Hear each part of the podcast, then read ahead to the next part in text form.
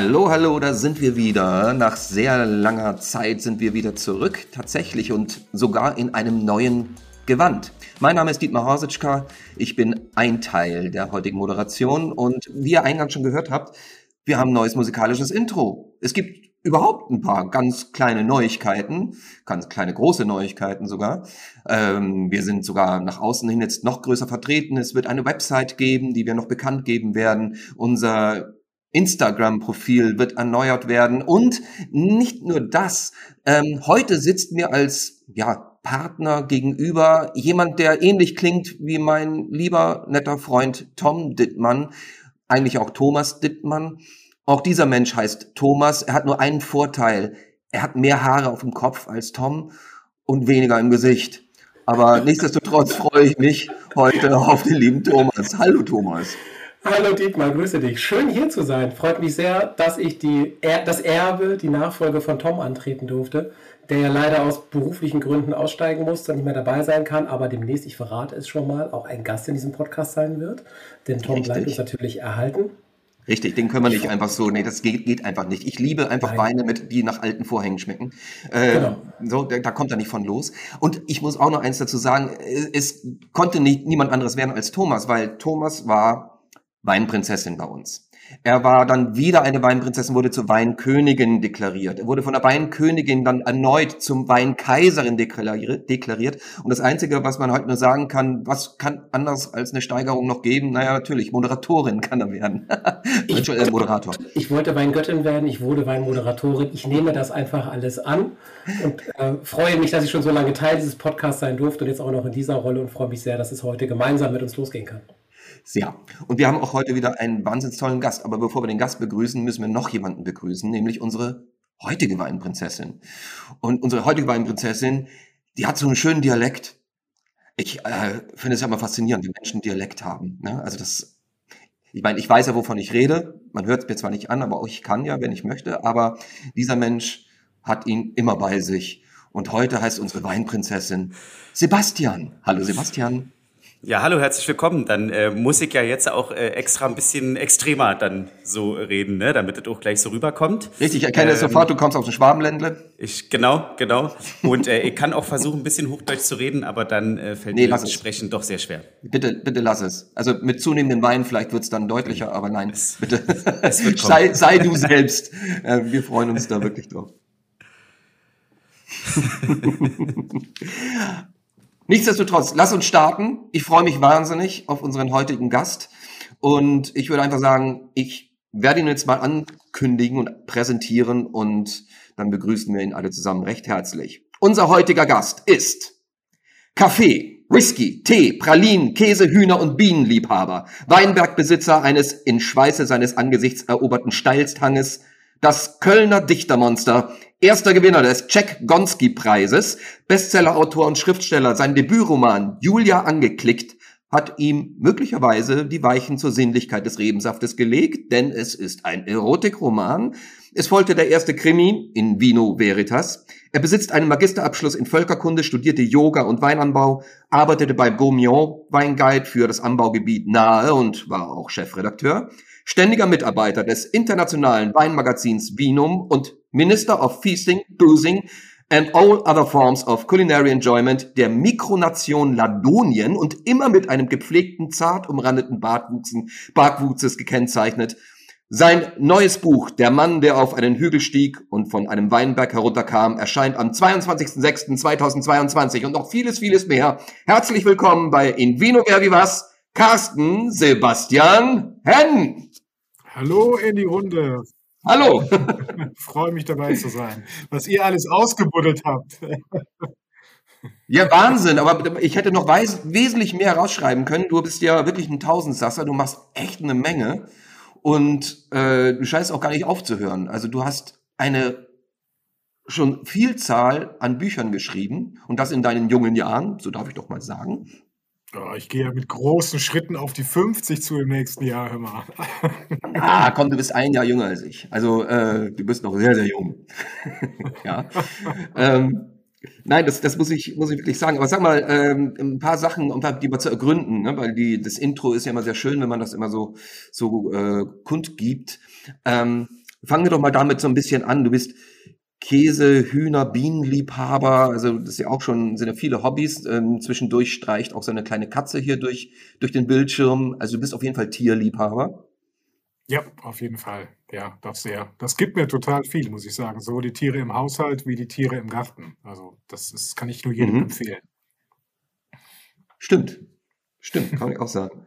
Ähm, Also vor allen Dingen Hühner. Ich glaube, das ist ma- manchmal, man hat so eine Vorstellung, dass Hühner sehr langweilige Tiere sind. Aber tatsächlich bringt mich nichts so runter, wie den Hühnern zuzugucken. Wenn die scharren und so, das ist unglaublich faszinierend. Diese Konzentration, die die dann darauf haben, irgendwas aus dem Boden rauszukriegen. Ähm, und das sind auch, also auch das Sozialverhalten von Hühnern. Auch da denkt man, das gibt's ja gar nicht. Ne? Aber die haben eine ganz klare Hackordnung. Und ich hatte nie einen Hahn, weil ich habe äh, eigentlich immer nur bis zu zwölf Hühner und dann übernimmt eines der Hühner auch die Rolle des Hahns. Und das ist auch ganz faszinierend zu sehen, wie das läuft. Mhm. Apropos Hühner, Carsten, dein erster Roman war ein Erotikroman. Du hast, Apropos Hühner. du hast jetzt Dutzende Wein-Sachbücher, Wein-Krimis geschrieben, Kulinarik-Krimis. Wie kommt man auf den Trichter am Beginn seiner Laufbahn? Man weiß ja nicht, was später kommt, schon klar. Aber wie kommt man auf die Idee, ab zu Beginn des, der, der Karriere sofort als erstes ein Erotikroman zu schreiben?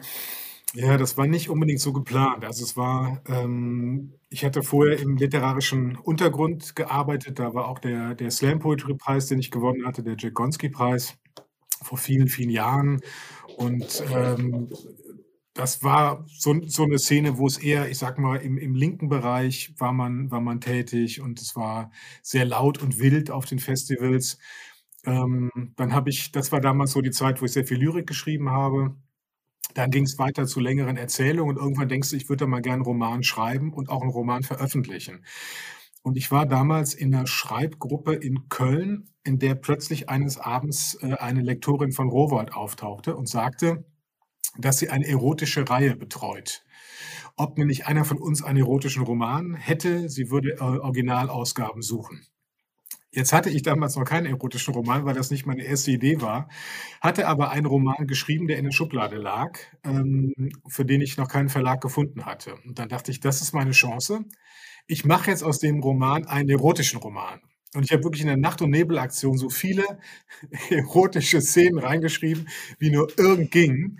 Und ihr dann den Roman am nächsten Tag zugeschrieben. Das war eine, ich habe echt nicht geschlafen, weil ich dachte, wo geht da noch was? Wo kannst du noch was reinsetzen? Es passte überhaupt nicht zu dem Buch. Es war völliger Mumpels. Habe sie dann zugeschickt und sie hat es gelesen und mir nach einer Woche gesagt, du, ich, mir, mir gefällt, wie du schreibst, aber das ist kein erotischer Roman. Ne, Die funktionieren anders. Ne, Da ist das nicht einfach nur so ein bisschen, bisschen Salz obendrauf, sondern es ist das zentrale Moment des Romans. Und äh, dann sagt sie, aber wenn du mal eine Idee hast, ähm, dann sag mir Bescheid, dann veröffentliche ich das. Und dann war erstmal Funkstille, weil ich tatsächlich keine Idee hatte für einen erotischen Roman. Aber damals, ist ja wirklich lange her, das war im Jahr 2000, dass der Roman veröffentlicht worden ist, fing das an mit äh, Internet-Erotik. Damals gab es Chatrooms. Das weiß heute, glaube ich, kein Mensch mehr. Das ist irgendwie wirklich längst vergangen. Und da meldete man sich an und sprach miteinander, konnte dann auch in so separate Chatrooms gehen. Und ähm, es gab einige Freunde, die da schon jemanden kennenlernten und wo es auch erotisch zuging. Und mich hat das total fasziniert, weil eigentlich ist Erotik ist Sinnlichkeit. Es ist Riechen, es ist Schmecken, es ist Hören, es ist Berühren. Und all das hat man ja nicht. Stattdessen hat man nur die Sprache. Das heißt, es war eigentlich eine unfassbar literarische Form der Erotik. Und dann dachte ich, das ist doch ein Thema. Also das, das zu beschreiben, wie kann das funktionieren? Und natürlich hat es auch diese Metaebene. Ich schreibe über die literarische Ebene des, des, äh, der Erotik in einem Roman, der es ja auch auf der äh, äh, literarischen Ebene macht. Und da hatte ich meine Geschichte und das habe ich dann geschrieben. Und ich hatte damals kapitelweise Abgabe. Das mache ich heute nicht mehr. Finde das eher kontraproduktiv, aber ich habe auf zehn Kapitel konzipiert und habe jedes Kapitel einzeln abgegeben. Und dann bekam die Lektorin das und sagte immer, "Ja, finde ich gut, aber da geht noch mehr. Ne? Machst du noch mehr im nächsten Kapitel? Und dann habe ich mehr gemacht und dachte, okay, das ist jetzt echt deutlicher, kann man es eigentlich nicht mehr machen. Aber immer wieder schrieb sie eigentlich dasselbe. Ja, ist gut, aber Da kannst du noch was drauflegen. So ging das bis zum zehnten Kapitel. Und erst im Nachhinein habe ich erfahren, dass diese Lektorin die Werkausgabe des Marquis de Sade in Deutschland betreut hat. Das heißt, das Level, das für sie Erotik des Möglichen war, war ganz weit oben. Und ich schraubte mich mit jedem Kapitel äh, weiter dahin. Es war also eigentlich eher so die Chance, dass ich dachte, das ist so meine, meine Eintrittskarte in die Welt der Literatur. Und ich hatte irgendwann eben auch ein Thema, mit dem ich, mit dem ich was anfangen konnte, das mich selber interessierte. Und ähm, ja, und ich habe Glück gehabt, es war, war damals bei einem, bei einem Unterverlag von Rowold bei Wunderlich und einige schrieben Erotikroman der Saison, also hat sich sehr gut verkauft, auch weil es so das erste Buch war, das diese ganze Thematik besprochen hat.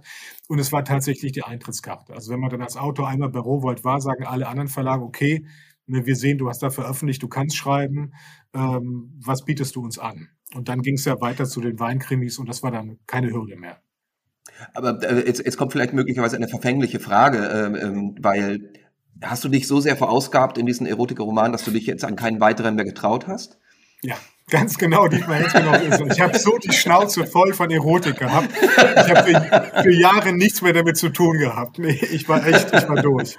Wirklich. Und du warst ausgelaugt. Ich, ich war echt. Und, und, selbst große Autoren und Autoren, wenn ihr euch die erotischen äh, Stellen anguckt, wie viele das verkacken. Es ist unfassbar, wie schwierig das ist, eine gute erotische Szene zu schreiben. Wirklich wahr. Also selbst die größten der Großen sind da manchmal extrem platt und zu eindeutig oder. oder Fifty Shades of Grey, kann man nur sagen, ne? Ja. Aber das, das sieht man, daran sieht man, wir sind hier im Wein-Podcast genau richtig. Nach einem Buch hatte er mit der Erotik genug. Nach mehr als drei Dutzend Weinbüchern hat er vom Wein immer noch nicht genug. Wir sind hier genau richtig. Richtig, ganz genau, genau. Der Mann hat die Essenz klar erkannt. so kann man sagen. Die Erotik kommt danach von alleine. Ja. ja. so kann man sagen. Übrigens, das ist ein gutes Übergangsthema vielleicht schon mal, damit wir nicht zu lange auf dem Trocknen sitzen, weil ähm, ich durchaus schon ein bisschen Weindurst verspüre. Darum würde ich gerne unsere Weinprinzessin auffordern, ähm, eine Reihenfolge festzulegen, mit welchen Wein wir beginnen, welcher der zweite und letztendlich der dritte sein sollte, so dass wir im Grunde genommen schon mal mit einer anfangen können und zu unseren Gesprächen schon mal den ersten ein bisschen genüsslich inhalieren können. Sebastian, ja, hast du dir Gedanken gemacht? Ähm, ich habe mir Gedanken gemacht, und zwar wie ich das Ganze hier veranstalte. Ich habe ja hier meinen Eimer schon griffbereit, weil ich ja. durfte ja wieder äh, drei Tage lang mich damit äh, sauber machen, weil hier wieder kalt Wasser bloß im gesamten Haus war. Deswegen ist der Eimer immer griffbereit. Und äh, der ist jetzt aber voll mit Eiswürfel. Den habe ich natürlich hier reinigt. Der ist voll mit Eiswürfel und da sind die drei Flaschen drin. Ich weiß ja selber auch nicht, was kommt. Mhm. Deswegen würde ich hier einfach mal so ganz äh, random reingreifen, gar nicht erst mal hingucken. Und. Ja habe hier eine Flasche Wein, da steht Dietmar drauf. Oha, okay, ich starte. Das heißt, wir dürfen jetzt alle äh, die Weinflasche von mir holen. Ähm, Thomas, hast du die Weinflaschen bei dir schon? Ich, ich habe sie präsent. Ich, ich kommentiere kurz, wie ich die Weinflaschen hole. Richtig, super. Liebes, liebes, Publikum, ich habe hier eine Reisetasche, eine Reisekühltasche, wie man sie aus den 80ern kennt, vorbereitet, im Gegensatz zu meinem Kompagnon. Auf einer Flasche, die ich gerade rausgeholt habe, steht Dietmar. Sie ist verpackt in Packpapier. Nennt man das noch Packpapier, Sebastian? Ähm, das ist auf jeden Fall Packpapier. Pack, Pack, Packpapier. Pack, ja. ja. Was bei Ikea an der Kasse hinten, dann, hinter den Hotdogs dann kommt, wo die Leute dann ihre Sachen nochmal einpacken. Genau, genau, genau da. Neben den Salmis und was da noch so kommt. Die, die Flaschen sind alle verpackt, da wir ja immer noch blind verkosten wir wissen, heute ist das Thema, ne, das Thema verrate ich euch, das macht gleich unser Gast, das macht der Carsten gleich. Aber die Flaschen sind verpackt, damit wir natürlich nicht sehen, von welchem Winzer sie kommen, aus welchem Jahrgang sie sind, wie viel Alkohol sie haben und so weiter, damit wir hier so ein bisschen fachsimpeln können. Dietmar und ich auf einem absoluten Anfängerniveau. Sebastian natürlich ein Weinprinzessin, ein Vollprofi und Carsten als Chefredakteur des Vinum wird uns da wahrscheinlich ein bisschen was vormachen, aber damit können wir heute leben. Ja, wenn man, wenn man äh, noch ein bisschen fair ist, sollte man auch, wenn man, äh, die sind ja anscheinend verkorkt, äh, ich vermute fast alle drei, wenn man so fair ist, vielleicht nicht auf den Korken gucken, äh, dann hat man auch vielleicht noch ein bisschen den Spaß zu warten. Carsten, du hast für heute das Thema ausgesucht. Welches Thema hast du denn gewählt? Ich, äh, ich habe das Thema mein, mein Herzensthema gewählt. Es gab, war eigentlich gar keine Frage. Und ich dachte, es hat bestimmt schon einer genommen und dachte, ich muss etwas anderes ausweichen. Aber nein, es war noch da. Es ist Riesling, die, die Königin, die Göttin, der Engel der deutschen äh, Weinbaunation, unsere große weiße Rebsorte, was sonst. Das ist ein ganz grandioses Thema, Carsten. Ich liebe Riesling. Ich bin über Riesling zum Wein gekommen vor Dutzenden von Jahren und freue mich sehr, dass wir heute in meiner Premierenfolge dieses Thema haben, weil für mich gibt es auch kaum was Besseres als Riesling und kaum größere Enttäuschung als Riesling. Ich war vor zwei Jahren mal im Moselurlaub für ein paar Tage und wann immer wir in einer Wirtschaft sagten, wir hätten gerne Riesling, kam so halbtrockene Weine und ich trinke die zu Hause immer nur furztrocken und war total irritiert, dass die an der Mosel ja doch teilweise ganz anders geschmeckt haben als die hier im Supermarkt oder beim Weinhändler von der Mosel. Aber generell liebe ich ihn. Ich muss, ich muss eine kleine Korrektur machen. Ihr habt das gerade gesagt, dass ich Chefredakteur Vinum bin. Das war ich tatsächlich jahrelang, also viele, viele Jahre lang. Mhm. Aber ich habe jetzt wegen der Erfolge meiner Romane äh, im Januar meine letzte Ausgabe als Chefredakteur gehabt, arbeite aber weiter fürs Magazin. Aber es ging einfach zeitlich nicht mehr. Das heißt, ich trinke jetzt seitdem äh, wieder mehr privat und etwas weniger professionell. Aber es ist nicht weniger Wein geworden seitdem. Ich wollte gerade sagen, weniger Genuss. nee, nee, genau. Es war eher so, dass es manchmal dann auch zu viel wurde. Also in den wirklich hammerhaften Zeiten, wo ich damals noch äh, den Gomio Weingit gemacht habe und, und äh, das Wiener Weinmagazin, da waren das Jahre, wo ich damals 13, nee, 3000 Weine verkostet habe pro Jahr und wo ich eine reine Verkostungsmaschine geworden bin. Und äh, mhm. jetzt äh, ist es eigentlich, finde ich, angenehmer, dadurch, dass ich wieder ein bisschen, bisschen mehr Luft zwischen den einzelnen Flaschen habe. 3000 Weine pro Jahr? Ja. Das haben Dietmar und Tom in einer Staffel dieses Podcasts alleine schon geschafft. Das, das, das, trinken wir jedes Mal am Abend auf der Bühne, wenn wir äh, Sideways machen. Respekt, Respekt. Man sieht es euch nicht an. Ja, aber ich, ich sitze auch. Also, ähm, bei uns ist es so. Ähm, das ist am Ende des Podcasts. Hör, hör, mal genau hin nachher, da wirst du es hören. Carsten, bei uns ist es so, ähm, wenn wir loslegen, jeder macht einen kleinen Trinkspruch vorweg. Äh, und ich habe mir für den heutigen Tag tatsächlich etwas sehr Literarisches rausgesucht. Ähm, in Bezug auch auf dich als Autorin, als Schriftsteller und habe einen, auch als Krimi-Schriftsteller und habe tatsächlich ein ja, eher düsteres kleines Gedicht rausgesucht und zwar von Gottfried Benn. Und es lautet, ein ersoffener Bierfahrer wurde auf den Tisch gestemmt. Irgendeiner hatte ihm eine dunkelhell-lila Aster zwischen die Zähne geklemmt. Als ich von der Brust aus unter der Haut mit einem langen Messer Zunge und Gaumen herausschnitt, musste ich sie angestoßen haben, denn sie glitt in das nebenliegende Gehirn. Ich packte sie ihm in die Brusthöhle zwischen die Holzwolle, als man zunähte. Trinke dich satt in deiner Vase, ruhe sanft, kleine Aster. In diesem Sinne ein Kriminalgruß und Prost. Prost. Prost.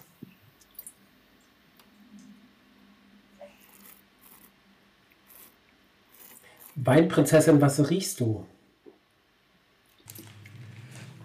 Also ich muss erst mal sagen, dass ich den ersten Flash schon bekommen hatte direkt nach dem Aufmachen, weil da kam mir schon gleich so die erste Duftnote gleich entgegen. Ähm, tja, also Tja, ich? Ich muss mal ganz plump sagen, wirklich sofort eine richtig äh, grüne Traube. Na, also eine, die noch, ich würde sagen, noch frühreif ist. So ist mein erster. Sehr, sehr frisch, ne? Übrigens, verehrte Hörerinnen und Hörer, Sie können es nicht sehen, aber was wir drei die ganze Zeit sehen müssen, ist das T-Shirt der Weinprinzessin Sebastian, auf dem steht, zu Vino sag ich Nino. Und da hat er recht. Absolut. Also, da sagt man nicht nein. Carsten, was kommt bei dir an? Ja, also bei mir ist es so, dass ich eine relativ, einen relativ opulenten Pfirsich habe, finde ich. Ähm, sehr reif ist das Ganze. Ich habe auch im Geschmack eine deutlich schmeckbare Süße. Darunter liegt aber eine extrem ähm, laserstrahlgenaue Säure, die das Ganze durchzieht, ne, wo man dann dran den Riesling wieder erkennt. Und hinten ist wieder so eine reife Zitrone, die rauskommt. Und es ist ein Wein, der, der echt, also finde ich schon tiefer hat. Ich weiß ja, was die Vorgabe war preislich und ich finde, das ist schon, der hat schon richtig was zu bieten für die Kohle. Ähm, sehr, sehr langen Abgang und auch in all seiner Komplexität. Also nicht, dass jetzt die Frucht plötzlich vorne steht oder nur, nur die Säure bleibt oder die Süße. Nee, nee, der bleibt wirklich kompakt am Gaumen Finde den sehr schön saftig. Ähm, und äh, ja, finde es ein, also finde es einen sehr überzeugenden Wein. Hatte ich jetzt gar nicht so mit gerechnet. Oh, oh da, da, das, geht, das geht runter wie Riesling, sage ich euch. Das, ist, das klingt richtig toll. Dankeschön. Nein, aber ich muss, ich muss auch sagen, ähm, äh, ich bin auch schon sehr, sehr, sehr, sehr freudig angetan. Äh, aber dazu später. Erstmal Thomas, was sagst du? Die Preisvorgabe ist übrigens bei uns immer unter 20 Euro, damit es auch erschwingliche Weine sind für den kleinen und mittleren Geldbeutel und wir keine super Weine hier verkosten für 80 Euro, die sich doch keine Sau am Ende kauft. Ähm, ich würde es mir jetzt gerne einfach machen und sagen, ich sage das gleiche wie Carsten, das wäre aber zu billig. Ähm, aber vieles davon habe ich tatsächlich auch gemerkt, manches auch nicht. Ich hatte neben, der, äh, neben dem Pfirsich so ein bisschen Aprikose auch drin. Ähm, vielleicht so was Man Mangoartiges ganz leicht. Aber ich war auch sehr beeindruckt vom langen Geschmack, wie lange der geblieben ist. Und die Säure ist wirklich sensationell gut. Ähm, sehr, sehr aus, aus, aus, ausgeglichener Wein. Also wirklich perfekter, perfekter Riesling. Ähm, ja, Dietmar, da hast du heute mal einen vorgelegt am Anfang. Ja, das ist auch äh, Sinn und Zweck gewesen des Ganzen, weil ich muss auch einfach gestehen, mit Riesling habt ihr mich natürlich auch wieder erwischt. Ähm, Weißwein ist ja, habe ich schon oft erklärt, immer so eine, ähm, wie soll ich sagen, nicht mein Weinbereich bisher so groß gewesen, weil ich äh, viel Rotwein immer getrunken habe, einfach aus dem Grund eben, weil ich Weißwein oft nicht vertragen habe. Und das habe ich erst spät mit angefangen. Und Riesling, da habe ich halt einfach auch immer wieder Weine in einem Glas gehabt, wo ich die Säure gespürt habe. Also es waren immer sehr, sehr kräftige Zitrusnoten drin und die taten mir dann im Hals immer irgendwann weh, wovon ich dann immer beim Riesling immer so ein bisschen mich ja, zurückgestoßen gefühlt habe. Und äh, freue mich aber, mich wieder diesen Riesling anzunähern. Also ich bin total glücklich, dass du das Thema Riesling genommen hast. Und dementsprechend habe ich äh, auch mich wirklich auf die Suche begeben, nach, in der Hoffnung halt wirklich auch einen zu finden, der das mit sich bringt. Was glaubt ihr denn? Wo kommt der her? Also was, was man merkt, ist, dass er halt ein bisschen vom Restzucker gepuffert ist, dass diese Säure so ein bisschen nicht ganz so harsch wirkt. Ähm, hinten kommt jetzt auch so ein Grapefruit-Aroma durch, so eine ganz feine Bitternote, die finde ich aber super. Ähm, weil die wirklich auch den Speichelfluss anregt. Für mich schmeckt das, muss ich sagen, äh, heimisch. Und äh, du, äh, Dietmar, du hast es eben in der Antwort schon gesagt, ich habe einen eigenen Weinberg an der Mosel. Aber das ist, ich bin an der Terrassenmosel, das ist nicht Terrassenmosel. Terrassenmosel ist, ist der, die Säure ist, ist anders. Also ich bin irgendwie im Großbereich Mosel, ähm, aber ich, puh, ähm, ich glaube, dass es ein eher reifer Jahrgang war, weil sonst kriegst du eigentlich so eine, so eine Frucht da nicht hin. Ähm, ich glaube, dass es nicht ganz jung ist. Also ein paar Jährchen würde ich denken, hat er. Ähm, mhm. Weiß nicht, vielleicht zwei, drei oder so, vielleicht auch vier. Dann hat er sich, finde ich, gut gehalten. Ähm, aber ich bin, ja, es, also es kann auch Ruwer und Saar sein. Es ist auf jeden Fall ist es nicht, ist es nicht Mittelmosel und ähm, also nicht sowas wie, wie Zeltingen oder so. Ähm, und es ist auch nicht Terrassenmosel. Ähm, mhm. Was sagst du, Jahrgang, sagst du ungefähr was? Lass noch mal rein, reinschmecken und reinriechen. Hm. Ja, ich glaube nicht, dass es, jetzt, dass es das ganz Frische ist, weil dafür müsstest du einfach, denke ich, noch mehr Zitrusaromen haben, vielleicht ein bisschen mehr Blüte. Ich würde jetzt denken, was haben wir 2,22 gerade? 2,19, 2,18, vielleicht sowas. Ähm, okay. Sehr ja. interessant. Also es ist, es ist immer wieder spannend zuzuschauen ähm, und auch zuzuhören, wie Wein auch analysiert wird. Äh, weil für uns ist das immer, ja, wie soll ich sagen, wir sind darin ja nicht so geübt. Äh, aber es ist immer toll, so zu sehen, wie analytisch das dann doch auch gemacht wird. Aber man liegt so oft daneben. Ich meine, das habt ihr ja im Podcast auch schon gehabt. Aber das ist auch eine spannende. Ich finde das total toll. Man wird, man wird so demütig dabei. also ich habe wirklich mit den größten, erfahrensten Weinkritikern der Welt verkostet und selbst die hauen daneben. Die Winzer erkennen ihre eigenen Weine nicht blind und machen die wirklich zur Schnecke. und du denkst, du trinkst den jeden Tag und du erkennst den nicht. Aber das ist dann so. Blindprobe macht dich wirklich nass. Manchmal hast du einen guten Tag und erkennst alles und manchmal liegst du überall mhm. meilenweit daneben. Also Verlasst euch nicht auf meine Aussagen. Also, dann gehen wir mal weiter. Thomas. Ich, ich sage jetzt einfach nur aus Prinzip was anderes. Super. Ich glaube, der kommt aus Rheinhessen. Mhm. Und ich glaube, der ist auch gar nicht zu alt. Ich würde eher auf 2020 gehen. Ich finde, das ist noch frisch genug für 2020. Sebastian. Gut. Ja, also ich war natürlich jetzt erstmal ein bisschen äh, geschockt, wenn ich hier höre Mango und Pfirsich und äh, die ganzen Obstsorten. Da kommt mir als erstes natürlich in den Kopf, das kann ja nicht in Berlin sein oder in Deutschland. Äh, das muss dann mindestens Mallorca, Vietnam. Ähm, ja, aber da ich glaube, dass ja, ja, aber da ich glaube, dass ich doch so ein bisschen was hier so, so, so Kies und so ähm, und so, so wie feuchte Schiefertafel, ähm, würde ich äh, sagen, dass er aus einer Region kommt, wo es äh, Schieferberge äh, oder Gebirge, äh, wie dann dort heißt, kommt. Und äh, da ich geografisch ganz schlecht bin, sage ich, dass es das irgendwo an der Mosel gibt. Und der ist äh, nicht älter als 2019. Gut, okay. Ähm, also Schiefer, ja? genau, also Schiefer wird man jetzt sagen, klar, du hast es an der Mosel, Saarhufer, du hast es am Mittelrhein, äh, du hast es an der Ahr. An der Ahr gibt es aber keine, also es gibt paar wenige Winzer, die gute Rieslinge machen, aber nicht so viele und der ist von kein, der ist auf jeden Fall nicht von der Ahr. Äh, vom Mittelrhein ist er auch nicht, da ist die Säure auch nochmal anders. Ähm, und dann gibt es so ein paar Schieferlagen in Deutschland, wie den Burweiler Schäfer in der Pfalz, ähm, wo es auch noch Schiefer gibt, aber die sind dann noch op opulenter. Insofern finde ich das auch sehr gut hergeleitet. Die Würze, die ich eben meinte, das ist so, so eine Schieferwürze, wobei ich auch immer finde, dass das den Wein einfach geradliniger macht, der Schieferboden. Dietmar, wir sollten im Jahr 3000 Weine verkosten, statt zu saufen. Dann lernt man einfach mehr. Ja, auf jeden Fall. Vor allem mit Menschen, die sich damit auskennen. Das ist, macht ja, immer mehr Sinn. Aber ganz, ganz toll.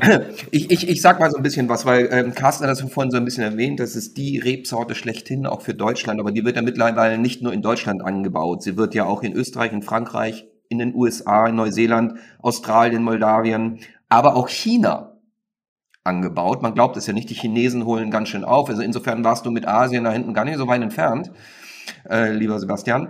Ähm, äh, wenn ich euch jetzt natürlich sage, die kommt aus China, werdet ihr mir nicht glauben, weil es auch nicht stimmt. Gott sei Dank. Aber es wäre total interessant gewesen, einen Riesling aus China zu haben. Äh, Schiefer, richtig. Ihr liegt absolut gut dabei. Er kommt von der Mosel. Und äh, es ist ein von Volksem Alte Reben Riesling 2020. Und dieses Weingut hat äh, mich deswegen auch so ein bisschen genommen, weil es ist auch ein veganer Wein. Und der Roman, jetzt muss ich es richtig aussprechen, Nibotniczanski äh, ist äh, dort derjenige, welche, der das mittlerweile alles äh, besitzt und betreibt und sehr auf Nachhaltigkeit auch geht. Also die ganzen Weinhänger, die ganze Umsetzung, äh, es wird nichts mehr dazu gespritzt, es wird nichts mehr dazu getan, deswegen auch vegan. Ähm, und äh, ich äh, fand das total spannend, das alles zu lesen, weil das ein Besitz ist, der ja schon bis äh, zur Römerzeit ja schon fast zurück äh, dort. Und, äh, und ich war auch sehr gespannt, wie dieser Wein wirklich schmecken wird. Ähm, sämtliche Weine dort sind tatsächlich auch prämiert, obwohl das mit ähm, dem Prämieren, ich glaube, dann kannst du Carsten auch nochmal was dazu sagen, wie das eigentlich so, was man da an Bedeutung über beimessen kann, wie das eigentlich keine, so ist, aber keine. keine. keine. Gut, dann ist es auch völlig interessant, dass dieser Wein auch der Wein des Jahres 2020 geworden ist. Und äh, äh, aber nichtsdestotrotz, äh, was letztendlich sowieso niemals ein Prädikat eines Preises ausmacht, ist letztendlich der Geschmack. Und wenn wir eins von Hendrik Thoma gelernt haben, schon in der ersten Folge, dann heißt es, das Wichtigste, was man über Wein wissen sollte, ist, entweder er schmeckt oder er schmeckt nicht. Und äh, die anderen Punkte, die danach kommen, sind genauso, bis man dann eigentlich ins Eingefleischte geht. Und ich finde, ich, ich liebe meinen Wein und vor allem mein Wein hat noch nie gefragt, wie viel Weine ich schon vor ihm hatte. Insofern. Äh,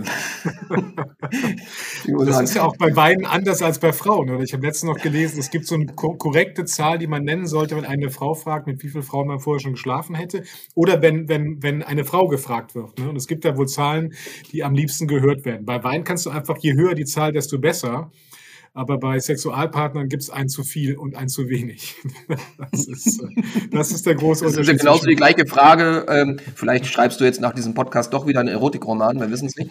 Aber äh, äh, beim Sex Licht an oder Licht aus. Ne? Das ja. entscheidet natürlich das Aussehen der Frau. Aber äh, das ist. Über deine Schiefersteinlage. Richtig, genau, die Schiefersteinlage. Nein, aber ähm, also euch schmeckt der Wein? Darf, darf ich daraus sozusagen raushören? Das freut mich sehr. Top mhm. Du hast echt ein Brett vorgelegt für heute. Absolut, ja. ja. Und man merkt halt auch ja. den warmen Jahrgang. Ne? Das ist so. Also manchmal ist, ist dieser Wein noch, noch straffer und noch, noch kühler in der Aromatik, aber 2020 war war warm und äh, das spürt man auch drin. Vielleicht nochmal gerade zu den Veganen, weil das ist auch ein Thema, wo ich häufig darauf angesprochen werde.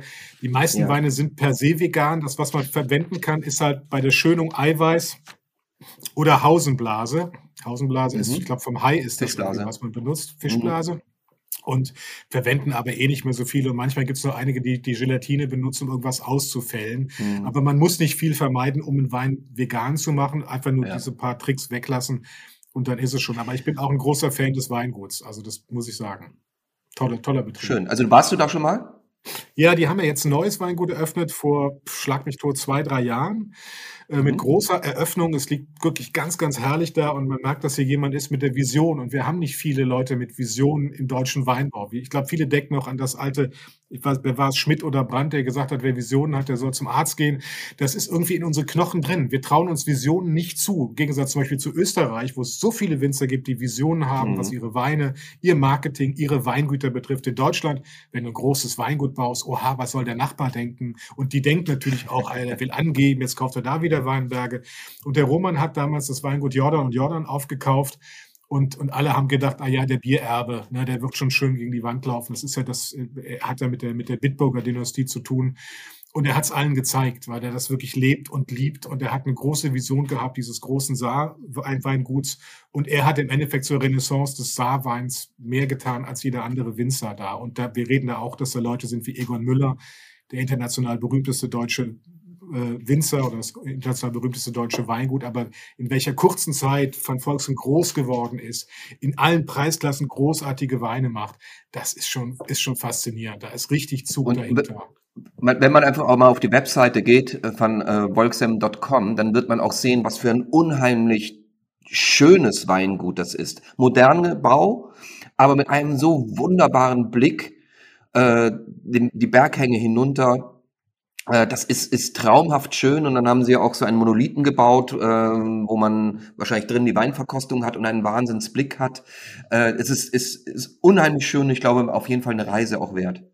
Unbedingt, ja, auf jeden Fall. Sollte man machen, wenn man da in der Ecke. Das ist eh eine super schöne Ecke, die, die, die Saar. Und das Weingut ist großartig für Verkostung. Hm. Super. Sehr schön, das freut mich. Ha! Wunderbar. Es ist ähm, ein guter Start, würde ich sagen für unsere neue Staffel. Das ist hervorragend. Ja, also bin mal gespannt, was ihr so dann im Sack habt. Ne? Ha. Ah, du wirst dich noch wundern. Apropos ähm, der Carsten, der Mann, der auf einen Hügel stieg und von einem Weinberg herunterkam, heißt dein neues Buch, das gerade erschienen ist. Worum geht es denn da genau? Ah, also ich habe ja selber mit Freunden vor, ich glaube jetzt über zehn Jahren, Weinberge gekauft an der Mosel. Und es war schon immer so ein Traum. Ich habe ja in Australien Weinbau studiert und äh, schon sehr früh angefangen mit dem Weinjournalismus. Und ich habe immer über Wein geschrieben und dachte, ach, du willst auch welchen machen. Also immer nur drüber schreiben, das ist, das war mir zu wenig. Ich wollte das selber machen und dann denkst du, ach ja gut, wo, wo, wo ist der, wo soll der Weinberg sein? Äh, schaffst du das alleine? Und irgendwann machst du es dann doch nicht. Und dann stand ich mal zusammen äh, mit meinem Freund und Kollegen Wolfgang Fassbender, auch Gastro- und Weinjournalist, und er sagte, ihm geht es genauso. Also er hätte auch seit Jahren darüber nachgedacht, selber Wein zu machen. Und dann haben wir gesagt, ja komm, dann lass uns das doch einfach mal angehen. Und ähm, wir hatten eigentlich, da, da wir beide in, in äh, Köln und Umgebung äh, wohnen, gedacht, wir machen vielleicht was am Mittelrhein, also am nördlichen Mittelrhein, einfach damit wir nicht so weit fahren müssen, Leutersdorf oder so. Und äh, dann erreichte uns aber ein Hilferuf von der Mosel, nämlich von der, von der Terrassenmosel, genauer gesagt vom Winzer Uli Stein. Und der sagte, dass eine Lage droht brach zu fallen. Das Problem war, dass zu viele junge Winzer äh, nicht weitergemacht haben. Und äh, dann quasi dieser, dieser, dieses dieser geschlossene Hang immer mehr ein Flickenteppich wurde. Und die Gefahr ist halt, dass irgendwann so wenig Fläche noch bewirtschaftet wird, dass ähm, ähm, der Hubschrauber nicht mehr fliegt, um zu spritzen. Und wenn die Winzer selber spritzen müssen, ist das viel, viel aufwendiger und gerade in der Steillage viel, viel teurer. Und die kriegen eh nicht mehr Geld für ihre Weine, weil kein Kunde sagt, ach ja, Steillage, da zahle ich aber fünf Euro mehr für. Das heißt, sie müssen trotzdem konkurrieren mit Weinen aus der Pfalz und Rheinhessen, wo alles maschinell geht und sie müssen alles händisch machen. Das heißt, immer mehr Flächen fallen brach. Und wir haben gesagt, wir wollen Zeichen setzen. Wir fahren dahin. Wir pachten auch nicht nur, wir kaufen Weinberge. Das war das Ziel. Wir wollen Weinberge kaufen ähm, und äh, äh haben die dann im, im Winter gekauft. Und wenn einer von euch überlegt, Weinberge zu kaufen, im Winter kaufen ist eine sehr dumme Idee. Früher war das mal anders. Früher hat man im Winter gesehen, wo der Schnee geschmolzen ist. Das waren die wärmsten Lagen. Dann wusstest du, okay, die kann ich kaufen, weil die, da, da reift die Traube aus. Reife ist heute nicht mehr das Thema. Die werden alle reif. Es ist, es ist warm genug. Das Thema ist, haben wir eine gute Wasserversorgung? Also nachher eventuell Trockenstress und ist eventuell zu viel Unkraut in den Weinbergen. Ja, wir haben dann die drei abgefahrensten Parzellen gekauft. Die haben uns schöne Parzellen gezeigt, die leicht zu befahren waren, wirklich super aussahen. Und wir haben die genommen, die ganz weit oben waren, mit, mit Trockenmauern, die zum Teil eingestürzt waren. Eine Lage wurde durch den Wald, wirklich durch einen Wald kraxeln musst, um in den Weinberg zu kommen. Also du musstest dich festhalten über einen Felsen und nur dann kamst, kamst du rein. Und davon haben wir drei Stück gekauft und im nächsten Sommer dann gesehen, also der, der oberste hatte Trockenstress und viel zu viel Unkraut, den haben wir dann relativ schnell aufgegeben. Aber dann haben wir tatsächlich da Wein gemacht, immer mit der Hoffnung, plus minus null rauszukommen.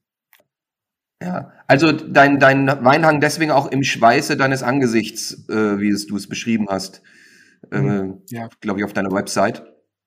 Absolut, ja. Also wir haben da wirklich, wir sind auch einmal im heißesten Tag des Jahres hingefahren um Unkraut äh, auszureißen, was eh die dümmste Arbeit ist von allen. Du musst dich ständig bücken, reißen, es ist sehr unbefriedigend und wir hatten kein Wasser dabei. Also es war echt ätzend. Und äh, es ist auch alles schiefgelaufen, was schiefgehen konnte. Also mal ist unsere Re uns, unser Weinberg vergessen worden zu spritzen, mal waren die Wildschweine drin, mal waren die Rehe drin.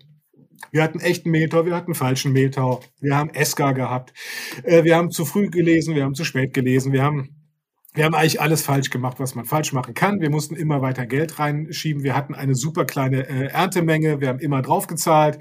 Äh, ähm, wir haben viel gelernt. wir sind demütig geworden. ähm, und das, man, wir hätten, wir mussten diese Lage retten, weil sie heißt Himmelreich. Man kann natürlich das Himmelreich, das kann man natürlich nicht, nicht sterben lassen. Ne? Also auch als alter, das geht nicht. Ein, ne, als alter rheinischer Katholik konnte ich das nicht, und Messdiener konnte ich das nicht äh, ertragen. Ähm, und, und irgendwann haben, hat sich die Gruppe aufgelöst, auch wegen Konflikten innerhalb der Gruppe. Ist immer schwierig. Jeder will sein, seinen Traum verwirklichen. Und wenn fünf Leute ihren Traum verwirklichen wollen, dann stößt du irgendwann aneinander.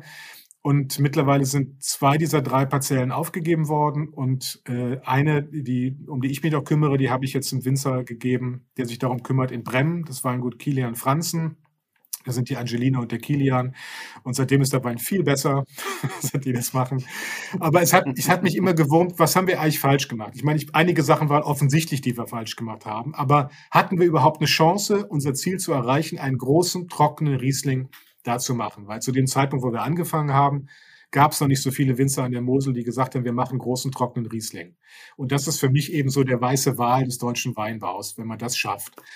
Und ich habe gedacht, okay, ich gebe mir jetzt ein Jahr Zeit und ich besuche Spitzenwinzer, die große trockene Rieslinge machen und mache bei denen die Arbeit im Weinberg mit, um wirklich im Detail zu sehen, was habe ich eigentlich verbockt? Wo lag eigentlich der Fehler? Und das ist die Reise, die ich im Buch beschreibe und wirklich alle wichtigen Weinbergsarbeiten werden gemacht.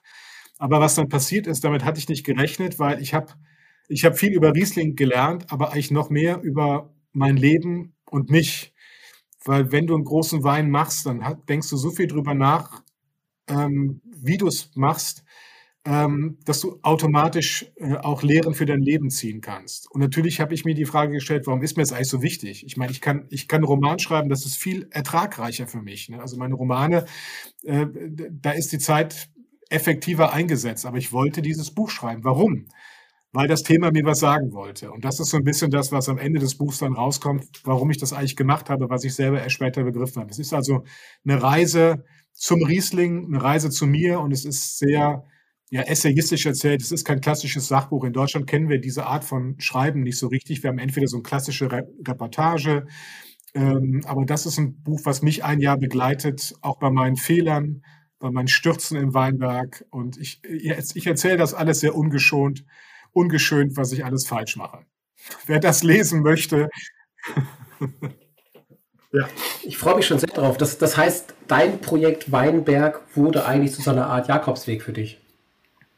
Ja, so kann man das sagen. Ja, doch. Also ich hatte immer gedacht, es ist so ein bisschen wie, wie auf der Walz zu sein, aber vielleicht trifft es Jakobsweg noch mehr. Mhm.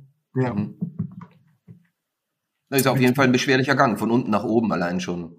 Absolut. Und ich war auch in einigen Steillagen. Also ich habe angefangen bei, bei, bei, bei Klaus-Peter Keller, eher eine hügelige Lage. Und Klaus-Peter ist wahrscheinlich der, der am berühmtesten ist oder der den berühmtesten trockenen deutschen Riesling macht. Äh, den G-Max, da habe ich angefangen, aber ich war auch an der Mosel in Steillagen. Also ich, ich habe mich nicht geschont dafür. Also das war schon, aber das war auch richtig so. Also wenn muss man's, wenn man es macht, dann muss man es richtig machen.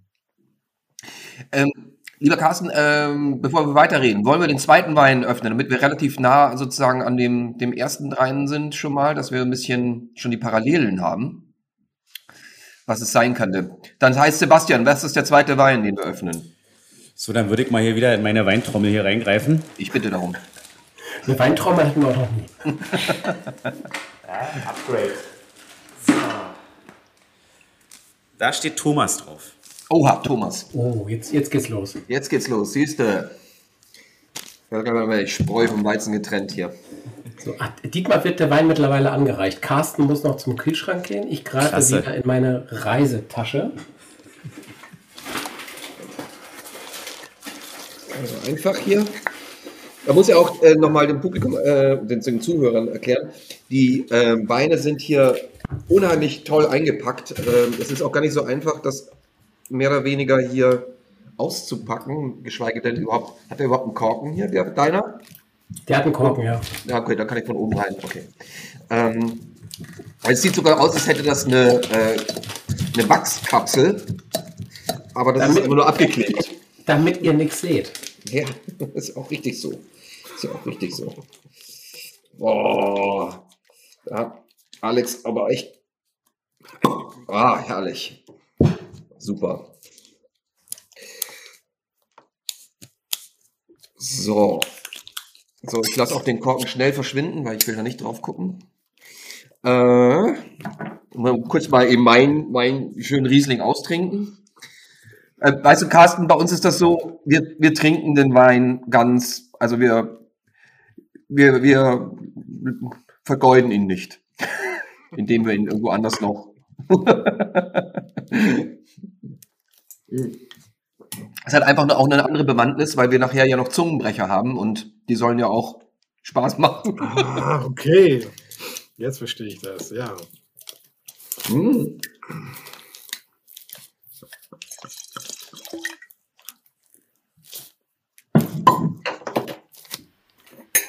kann da mal aus meiner Geschichte erzählen oh. als Weinprinzessin. In der Folge mit Gregor Meile war ich Weinprinzessin. Ich war in der Woche krank und habe mich nicht getraut, ständig mit euch Wein zu trinken, habe immer ausgespuckt. Das war total schlau. Das Blöde war nur, ich habe den Podcast am Ende nicht mehr verstanden, weil ihr alle zehn Meter weiter wart als ich. Richtig.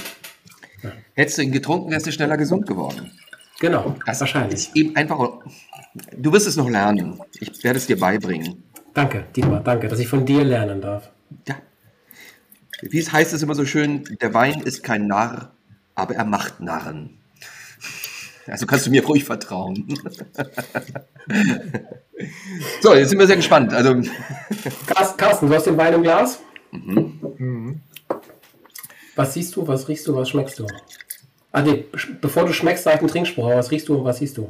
Nee, du. Du musst einen sagen. Ich sage den Trinkspruch erst, wenn er gesagt hat, was er riecht, also was er so, okay. gesehen hat. Ach so, ja, also ich bin hier. Bevor wir trinken. Ich bin in der Nase ein bisschen exotischer als eben. Also ich habe jetzt hier eher ein bisschen Ananas drin. Hier habe ich jetzt die Mango drin, ein bisschen Papaya. Ähm, wirkt in der Nase ein bisschen reifer wieder, ähm, finde ich. Und ähm,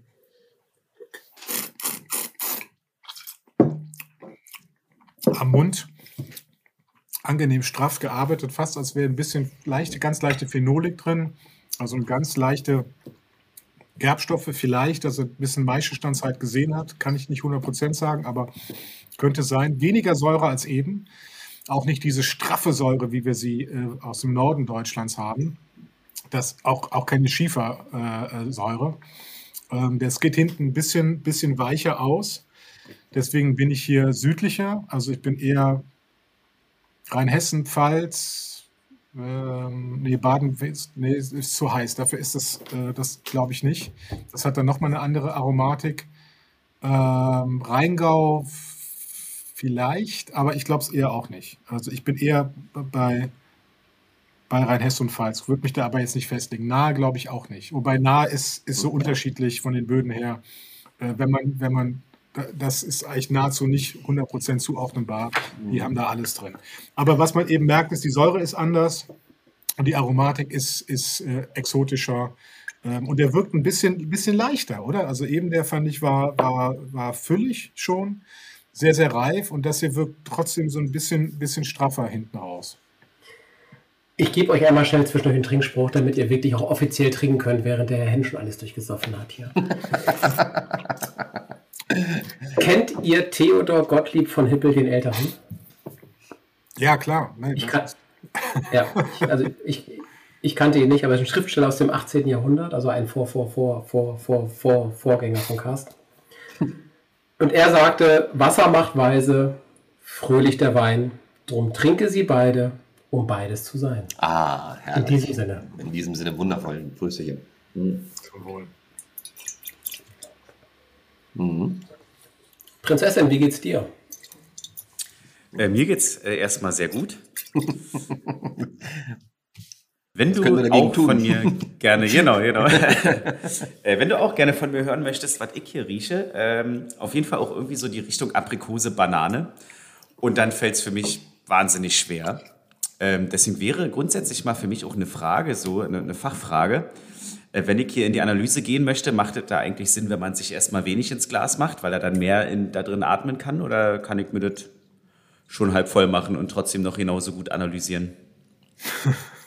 Also die Regel ist eigentlich bis zur, bis zur Verjüngung des Glases, also da, wo die Oberfläche am größten ist, bis dahin füllst du das Glas auf.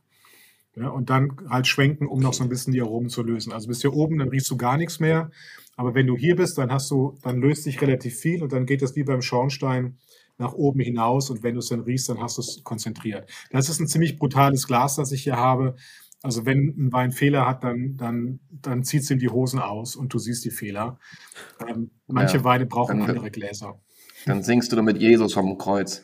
Aber der Sebastian, der ist halt ein Biertrinker, ne? Der, der also Oberkante. Nino sage ich Nino. Ja, richtig. ja, aber was sagst du denn jetzt?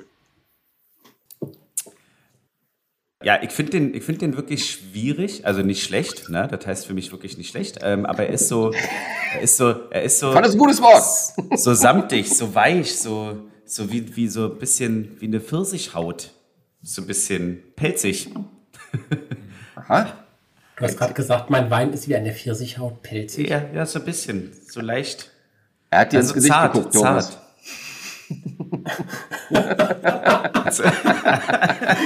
ich wollte sagen, er hat dir dabei ins Gesicht geguckt. Aber, aber Dieter, du bist doch gerade 50. Ich habe so ein Rauschen im Ohr, aber es liegt wahrscheinlich an deinem Lüfter. Ähm, ja. Also ich tue mich da auf jeden Fall schwer bei dem. Mhm. Also ich finde, um jetzt äh, den Vergleich so ein bisschen äh, herzustellen zu meinem, er wirkt äh, als ich zum ersten Mal gerochen habe und ich, äh, es ist immer mit dem Riechen tue ich mir ja nach wie vor immer so ein bisschen schwer. Ich rieche zwar immer dann durchaus was raus, kann es aber nicht ganz benennen. Aber ich habe das Gefühl, es hat so eine Vanillenote gehabt. Ähm, er ist herber als meiner. Auf jeden Fall. Er hat von der Färbung, äh, ist er goldener. Und äh, von den Kirchenglocken gesehen geht er ziemlich schneller runter. Also Fenster. Kirchenglocken, Fenster, es gibt unterschiedliche Bezeichnungen. Glocken? Herr Mühlnickel, ja? Glocken, ja. Herr, sagt man auch Glocken? Ja, Herr Henn weiß, er hat einen Erotikroman geschrieben. Man sagt auch Glocken. Ja. es gibt Dinge, zu ähm, denen man Glocken sagt, so würde ich das formulieren. Na, irgendwoher muss er dann irgendwie die Weinromane geschrieben haben. So, ähm, äh, Herber ist vom Geschmack her gesehen. Mh, ja, ist er auch herber. Ich finde halt vom, so aufgepasst, liebe Fachfreunde, vom Kodali-Wert gesehen. Da ist er wieder. Ja, da ist er wieder. Aufmerksame Zuhörer haben, verstehen, was ich meine. Äh, vom Kodali-Wert äh, ist er nicht so lange im Mund, meines Empfinden nach. Ist aber sehr angenehm. Er hat auch das, was Carsten gesagt hat, nicht so, also weniger Säure sogar noch. Und ähm, das ist jetzt einfach die, die Sache. Ich glaube, ähm, äh, bei mir war leicht, leicht ein bisschen süßlicher. Und hier ist er herber. Und ich glaube, das ist jetzt die Frage einfach, worauf man dann auch so steht. Ne? Mag man mehr so ein bisschen, ich sage jetzt mal, äh, den Aperol Spritz oder mag man mehr den Hugo? Und äh, äh, das ist dann halt immer so letztendlich die Frage, die man dann abends, wenn man dann mit mehreren Leuten irgendwie im schönen Biergarten oder Weingarten sitzt, ähm, oder ja Biergarten und sagt so, was trinkst du, willst du ein Aperol oder ein Hugo? Und da teilt sich halt die Spreu vom Weizen. Die einen sagen das eine, die anderen das andere. Ähm, aber ich finde es trotzdem einen spannenden Wein, weil auch hier, wie gesagt, der Säuregehalt wenig ist und mir das allein das schon sehr gut gefällt. Ähm, ich bin sehr gespannt, also was dabei jetzt rauskommt. Dietmar, ich bin dir sehr dankbar, dass du nach dieser Vorlage der Weinprinzessin nicht einfach drauf gekübelt hast. Nein, natürlich nicht. Natürlich nicht, mache ich nicht. Aber ich kann mal ganz kurz, einfach bevor Carsten seinen, seinen, seinen, äh, seine Meinung dazu gibt, äh, vielleicht mal sagen, fange ich mal an, äh, woher möglicherweise sein kann. Ich habe zwei Ideen, ähm, das eine ist eine Reminiszenz an dich, Thomas, äh, beziehungsweise an eigentlich dem, was du gerade erlebt hast, nämlich, so darf man es ja verraten, du bist unter die Haube gekommen und auf deinem wunderbaren Fest gab es einen Wahnsinns ähm, äh, Riesling-Sekt. Und ich bin letztens hier unweit von dir, wo du wohnst, äh, nämlich in einen Laden gegangen, bei so einem Italiener, so einem italienischen Café. Daneben hat die so, eine, ähm, so ein Wein, so, so ein ja, Delikatessenladen. Ich, ich weiß, welchen du meinst. Ja. Du weißt, welchen ich meine. Und ich habe das Label wieder entdeckt und dachte mir, oh, Riesling. Und da dachte ich mir so, ja, der Fuchs, der hat möglicherweise vielleicht bei der Verkostung den vielleicht auch probiert gehabt oder er hat sich da wiedererkannt. Keine Ahnung. Also darum ist die eine Meinung von mir, es könnte ähm, von Maximin Grünhaus von der Mosel auch einen alten Reben Lobenberg sein. Und zwar, hm, ja, Mosel Saruba, was, was Carsten vorhin sagte, ein 2021er. Das äh, ist das eine. Kann aber auch schon älter sein, weil er vielleicht ein bisschen weniger Säure hat. Oder ähm, ganz andere Richtung, Rheinhessen. Ähm, und zwar ein, ein äh, vom Weingut Pet Wetz. Das habe ich mir irgendwie noch so versucht zu erforschen. Ähm, wäre auch noch ein Weingut Schnitzler, wäre noch da, aber falls, also ich, ich würde wahrscheinlich tendieren einfach, dass es auch keine von der Mosel ist, sondern eher entweder Rheinhessen oder Pfalz. Und schließe jetzt einfach mal Weingut Schnitzler oder Pet Wetz rein und ungefähr 2020er. Das klang sehr fachmännisch, Dietmar. Jetzt kommen Richtig. Jetzt ich, ich wachse mit unserem Podcast. Du merkst es, ich wachse. Ja. Wahnsinn. Jetzt bist du schon 1,82. Carsten. ja, ähm, also Maximilian Grünhaus ist auf gar keinen Fall. Also das, äh, da bin ich mir, bin ich mir ja, natürlich nicht sicher, dass äh, war das, da hättest du ja wieder diese, die, diese Ruversäure. Aber ich finde das erstaunlich, wie du das hergeleitet hast. Du bist da deutlich im Vorteil gegen, gegenüber mir durch das Wissen über die, über die Hochzeit und die Weine.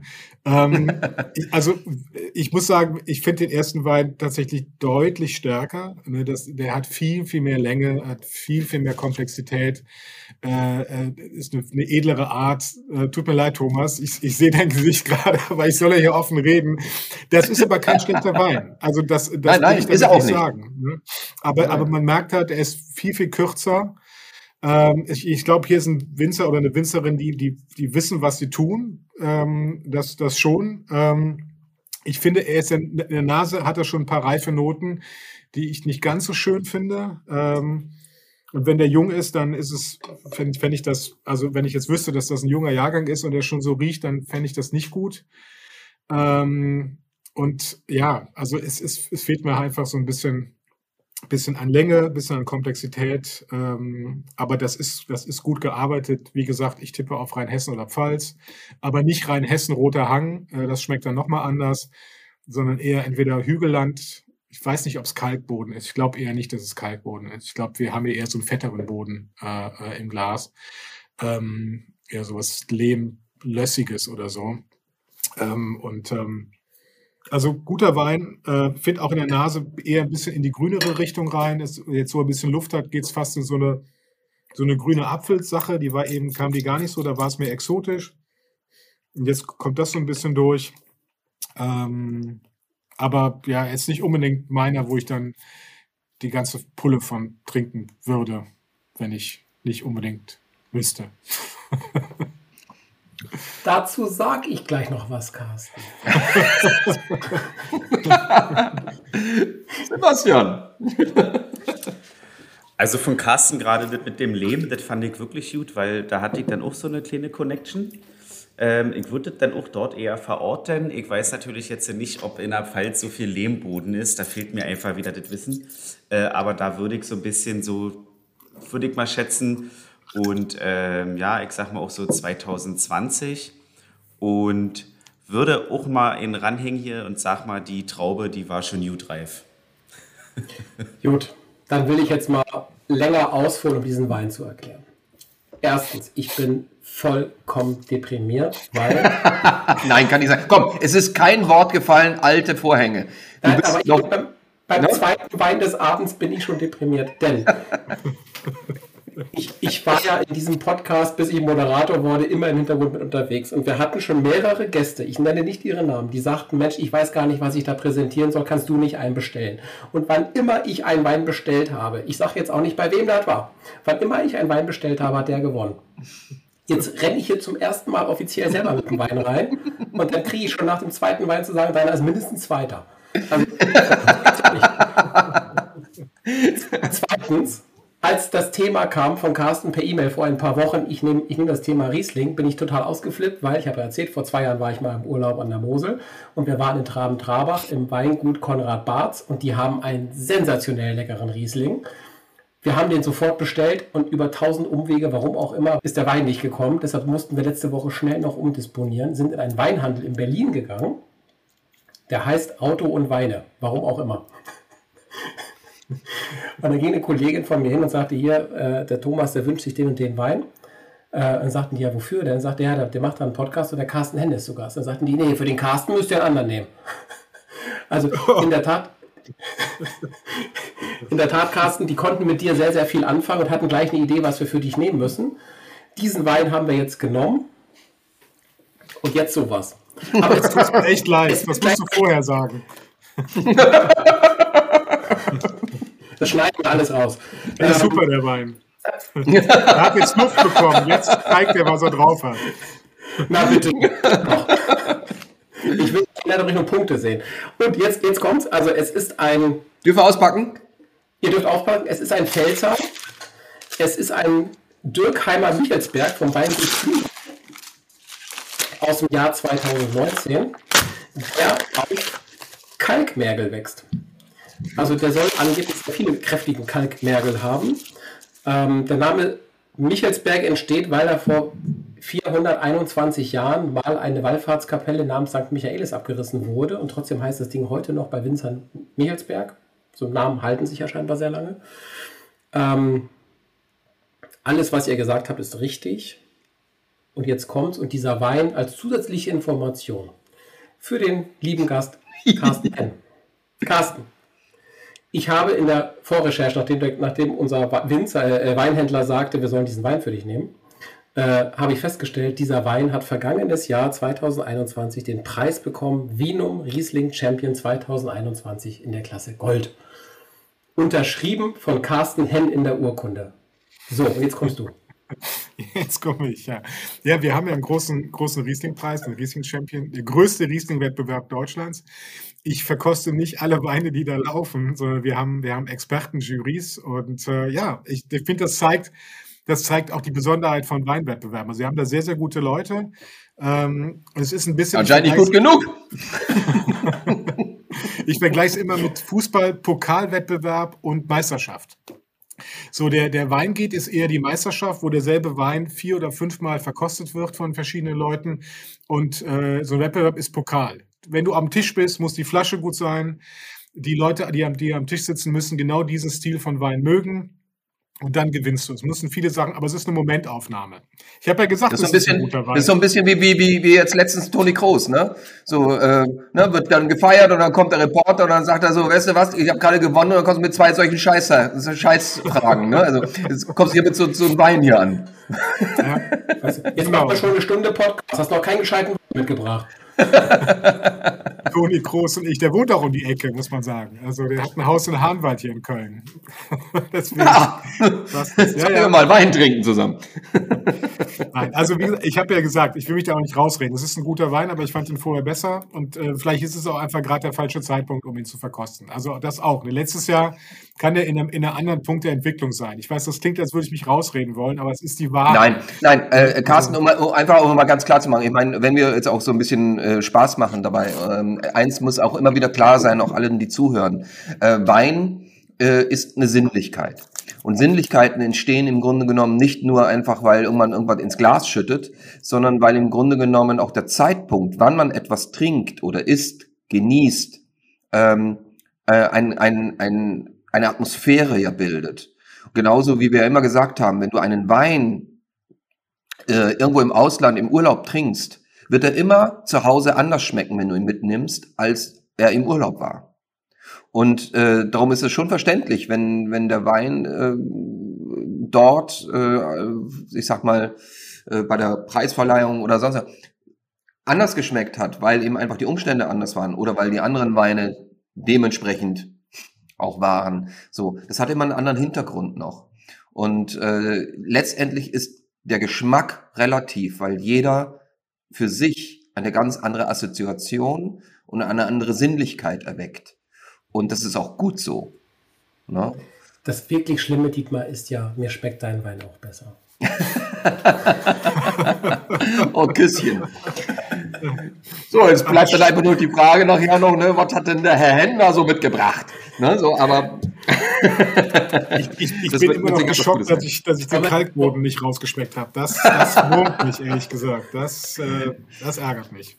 Ja. ja, du wer weiß, was für eine Abfüllung das war, was er da in der, in der Flasche ist. Wisst ihr, warum ich den Bad Dürkheimer Wein unbedingt haben wollte, als ich las, dass der, dass der aus Bad Dürkheim kommt? Ich muss euch jetzt etwas beichten. Ich möchte mal Bürgermeister von Bad Dürkheim werden.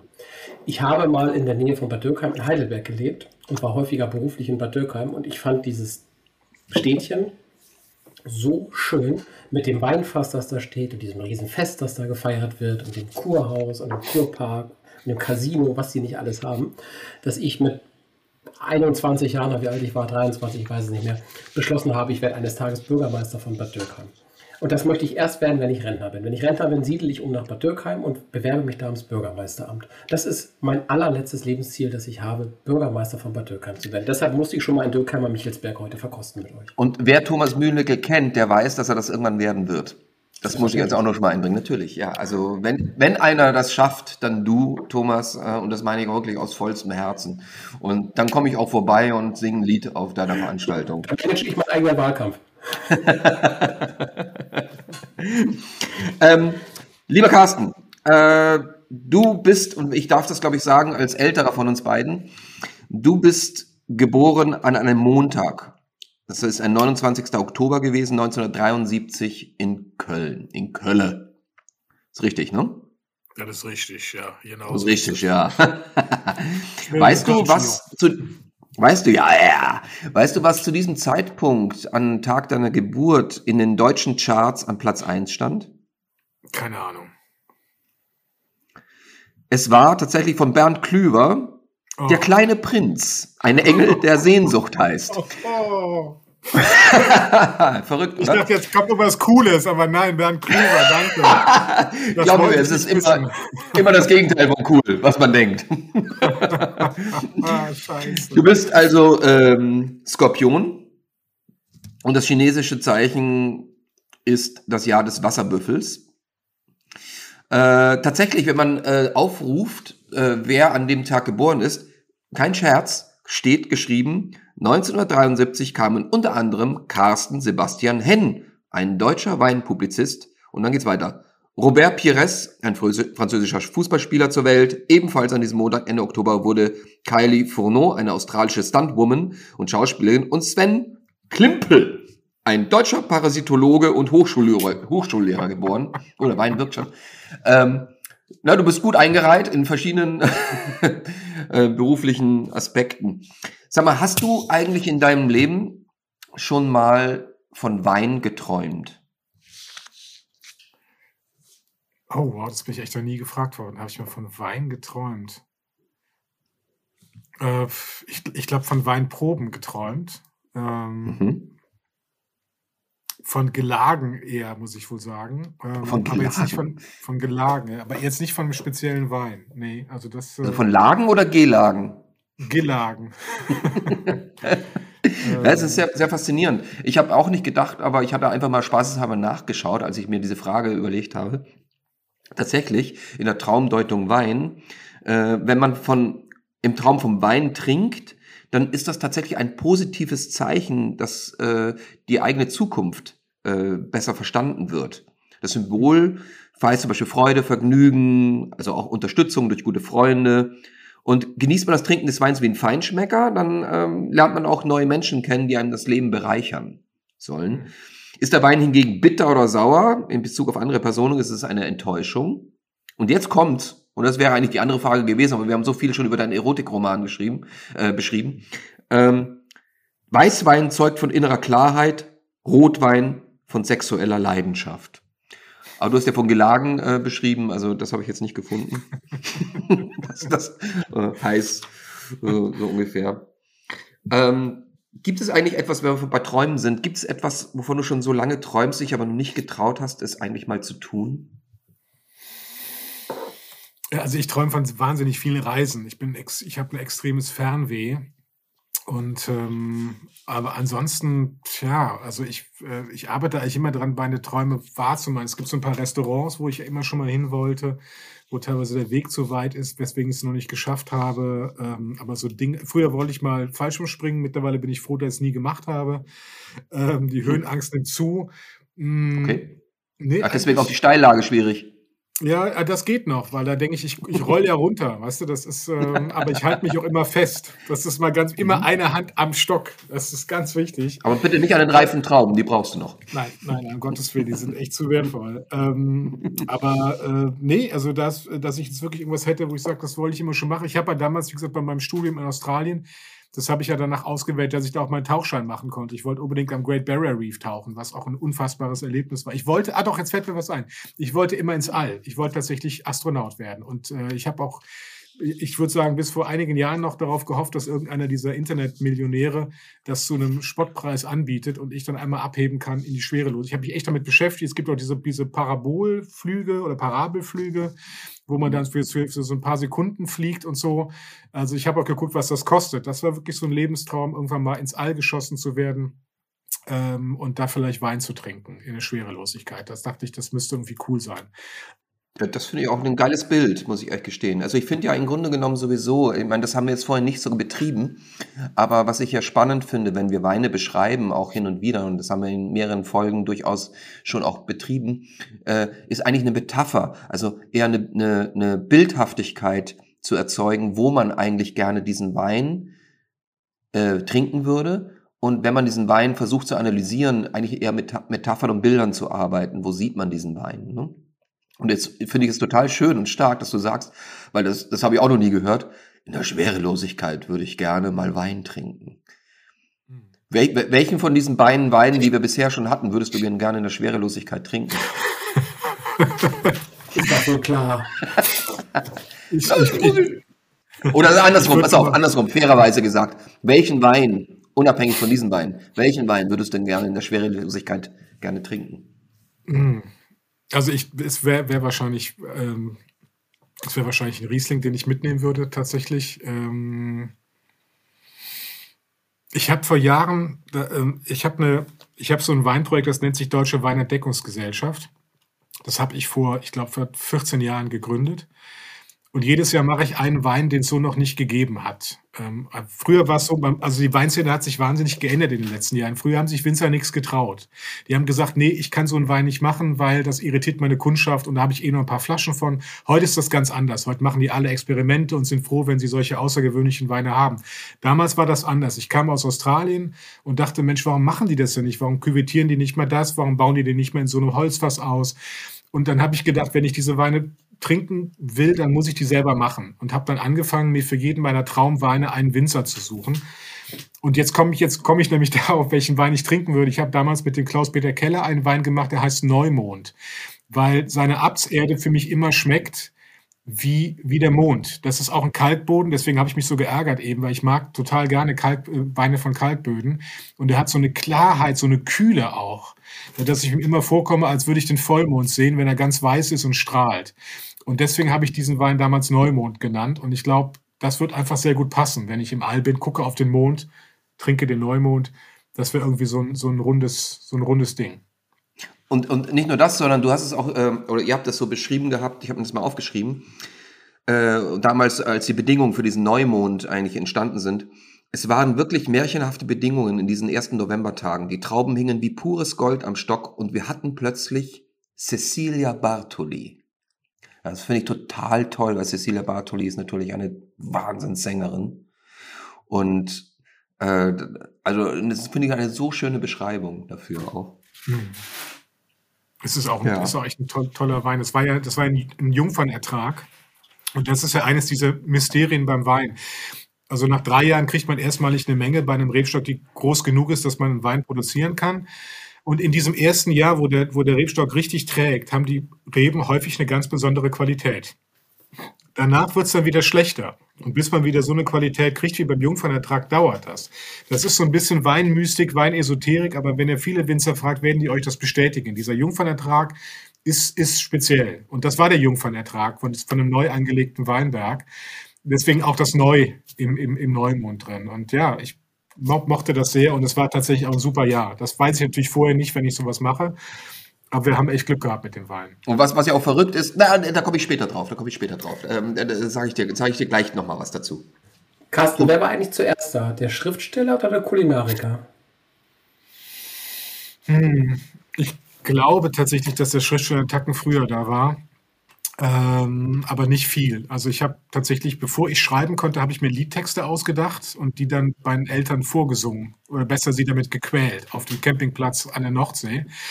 Ähm, dann habe ich in der, in, der, in der Grundschule ich eine Schülerzeitung geschrieben. Also ich hatte immer das Bedürfnis zu schreiben, mit Worten zu arbeiten.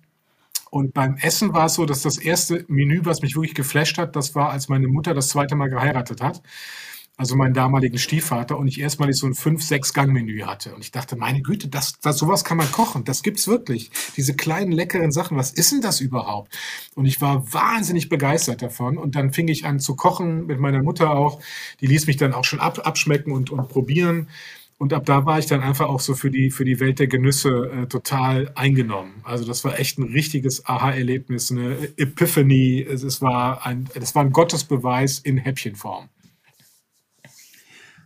Carsten, eine Frage, die ich eigentlich im Grunde genommen immer fast mittlerweile jeden Gast stelle und äh, weil, weil es durchaus, finde ich, schon spannend ist. Du wirst ja auch sehr oft interviewt. Du hast äh, mittlerweile, denke ich, äh, einiges an Interviews äh, zu leisten. Welche Fragen kannst du nicht mehr hören? Wie kommen Sie auf Ihre Ideen? sehr schön. Und welche Frage möchtest du gern mal hören? Erzählen Sie uns was über Ihren Stil. Das, das wird man nie gefragt. Ne? Oder man kriegt doch keine Komplimente, man kriegt selten Komplimente zum, zum Stil. Ja. Erzähl mal was das, über deinen Stil. Ähm,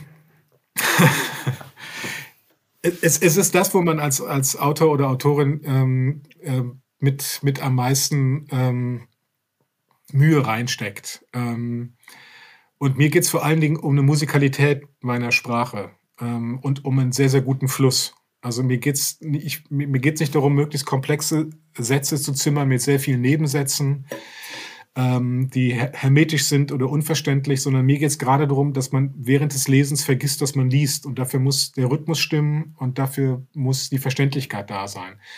Das erfordert sehr viel Arbeit, das immer runterzubrechen. Ich mag auch keine langen Beschreibungen, sondern ich will, dass es wenige Beschreibungen sind, die auf dem Punkt sind. Also in der Einfachheit, in der oder in, in, in, der, in der Verdichtung eigentlich, das ist schon, schon vergleichbar mit Lyrik, liegt für mich der besondere Reiz äh, in, der, in der Sprache. Und ähm, da arbeite ich sehr, sehr viel dran. Ich arbeite natürlich auch mit verschiedenen Erzählperspektiven. Ich mache Rhythmusveränderungen auch. Also wenn ich eine Action-Szene habe, werde ich eher staccatohaft. Äh, wenn ich eine, wenn ich eine Szene habe, wo ich den Leser auf die Spannung, äh, auf die, ja, ein bisschen, bisschen Spannung erzeugen will, dann mache ich einen sehr langen Satz, wo er denkt, Mensch, mach endlich weiter. Aber gerade beim Krimi ist es ein Spiel mit dem Leser. Ähm, und was mir sehr wichtig ist, sind eben auch Vergleiche in den Romanen. Und wenn das ein, ein Leserin oder ein Leser auffällt, dann ist das ein großes Glück weil ich denke, okay, du sagst jetzt nicht, ich mag die Figur oder das ist spannend, ähm, sondern du sagst, Mensch, der Stil, der hat mich wirklich, das ist, ist elegant. Ähm, das ist auf den Punkt. Es ist nicht zu viel und nicht zu wenig. Und das macht mich sehr glücklich, wenn ich so ein Kompliment höre.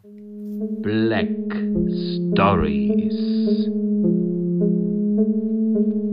Wir kommen zu einer neuen Rubrik, die es bisher noch nicht gegeben hat. Und diese Rubrik heißt Spiele mit Horsi und Tomasio.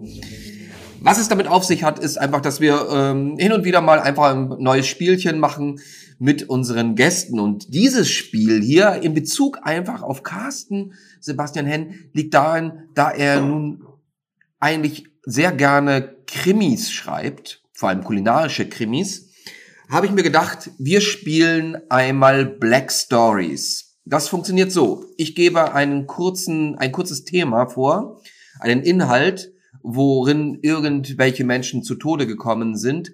Und ihr müsst anhand von Fragen, die ich mit Ja oder Nein beantworte, herausfinden, was der Hintergrund ist, zu dem das geführt hat. Jeder hat vier Fragen. Und ich würde sie abwechselnd der Reihe nach sozusagen einleiten. Das heißt, es beginnt Carsten, dann weiter Sebastian, dann Thomas und so weiter und so fort. Jeder vier Fragen. Und vielleicht findet ihr es hinterher raus, was letztendlich des Rätsels Lösung ist. Das Spiel ist also Robert Lemke mit Toten. Richtig, ganz genau. So, Moment, äh, wo war ich jetzt gerade? Genau. Es ist relativ einfach, hört zu. Weil sie am Vortag neue Schuhe kaufte, musste sie sterben. Wieso? Mhm. Wie ist sie gestorben? Ach nee, du musst mit, du, es muss so sein, dass ich du ja oder Nein, Nein antworten. Ah. Richtig. Ähm, war es ein Unfall? Ja. Fragt Carsten jetzt weiter oder ist jetzt Nee, Sebastian weiter. Jeder hat vier Fragen. Hat der Unfall mit den Schuhen zu tun? Ja.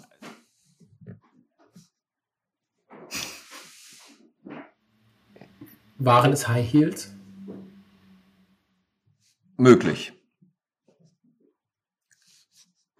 Ähm, waren die Schuhe in irgendeiner Art und Weise defekt?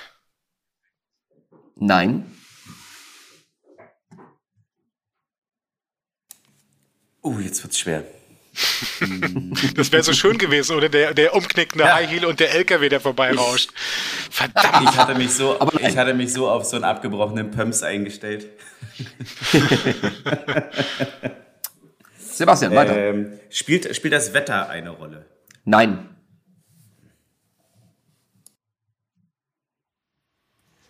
Ist ein Mann involviert? Ja. Ist aus dem Schuh Alkohol getrunken worden? Im, Im, besten Falle Thomas Wein. Nein. Ach, schade.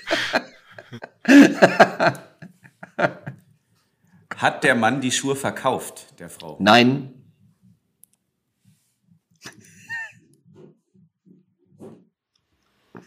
Waren die Schuhe zu teuer? Nein. Okay, das letzte Runde. Schon, ah, das ist schon meine letzte Frage. Verdammt. Das ja. ging jetzt viel zu schnell. Also es war nicht zu teuer, sie, sie war nicht defekt irgendwie. Äh, aber, aber es war ein Unfall, das hast du am Anfang schon gesagt. Also es war ja kein, ja, genau. kein Mocht, also muss es ein Unfall sein, der mit den Schuhen zu tun hat. Ein Mann war involviert. Ähm, vielleicht hat er sie auf die Schuhe angesprochen oder so und hat gesagt, schöne Schuhe und sie hat irgendwie runtergeguckt und dann ist sie vielleicht doch überfahren worden. Ähm, Nein. Unf ah, okay. Das war noch gar nicht die Frage. Entschuldige, Entschuldige, das ist die Frage. Und das Wetter war auch nicht schuld. Ich versuche das gerade so zu rekapitulieren. Ähm, ja, ich trinke zu lange. Okay, Schuhe. Es gibt ja auch unterschiedliche Schuhe. Wahrscheinlich muss es, vielleicht gibt es irgendwie so, es gibt ja auch so Taucherschuhe oder so, aber die waren nicht defekt, ne? Aber vielleicht ist es eine besondere Art. Wir denken jetzt alle an High Heels und vielleicht war es was ganz anderes irgendwie. War es ein ungewöhnliches Paar Schuhe? Nein. Ich wollte auch Betonschuhe sagen. Schade, danke. Dann ist natürlich die Frage, wie sich, so ein, wie sich so ein besonderer Schuh jetzt definiert, weil ich war jetzt eher so bei Barfußschuhen. Hat sie Barfußschuhe gekauft? Nein. So, Thomas. Hat sie die Kreditkarte verschluckt? Nein. oh, es ist super. Spannend, das ist lustig. Nein, das Rätsels Lösung ist ganz einfach und äh, Carsten für den nächsten Roman möglicherweise ein Hinweis. Sie war die Assistentin eines Messerwerfers. Die Absätze ihrer neuen Schuhe waren höher und so trafen die Messer sie. Oh. Hm. Okay. oh, herrlich. Was ein blödes Spiel. Ich habe auch ein blödes Spiel mitgebracht. Ja, bitte. Wein schnell gekippt.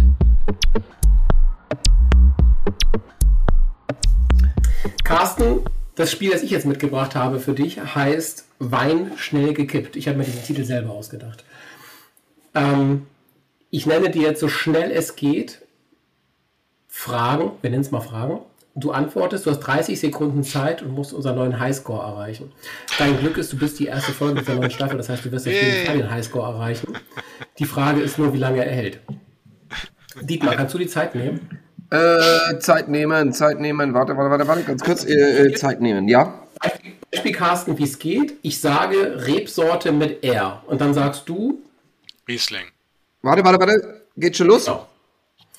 Das war jetzt ein Beispiel, ja. damit alle verstehen, worum es geht. Achso, okay. mit R. Und mhm. Riesling kann auch alle anderen Rs, die er noch findet, nehmen, aber so.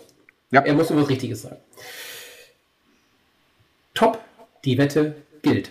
Rebsorte mit S. Scheurebe. Anbauregion mit B. Baden. Winzer mit K. Klump. Herkunftsland mit S. Spanien. Weinpodcast mit V. äh, in Vino Veritas.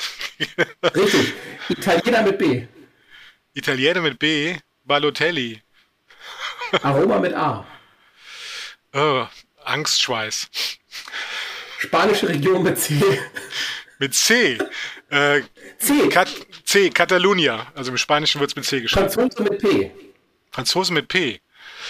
Oh, fuck, Franzose mit P. Hm. Hm.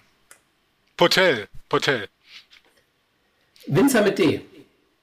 Hm. Deinhardt. Spanische Rebsorte mit T. Tempranillo. Aroma mit Z.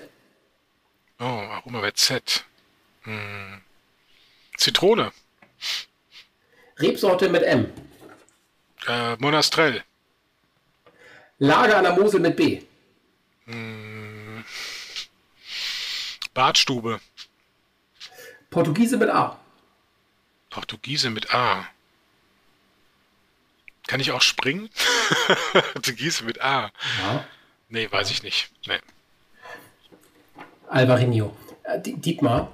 Achso, Reb, ja. Reb, Rebsorte. Ah, Fragen vorbereitet. Vier Minuten gespielt gefühlt. Jetzt waren jetzt eine Minute 37. Das Spiel ging auf 30 Sekunden. Dietmar, du hast unser Spiel nicht verstanden. Ach so, das musst du mir sagen. Ich will alle Punkte.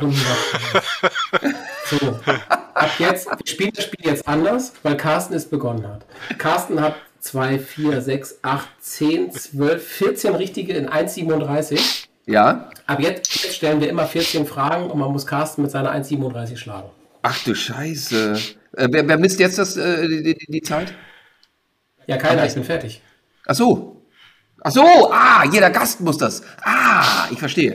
Ich verstehe. Ich dachte schon, jetzt muss ich auch noch irgendwie oder so. Nein, Ah. die nächste Gäste auch. Ich Super, freue mich schon, wenn verstehe. Tom, Tom dran ist. Ah, ja. Ach, da kommen nur versaute Sachen. Hm, weiß ich jetzt schon. Sag mal, äh, lieber Carsten, gibt es für dich eigentlich einen perfekten Wein? Ich habe einige hundert Punkte Weine getrunken, die ja eigentlich perfekt sein sollten.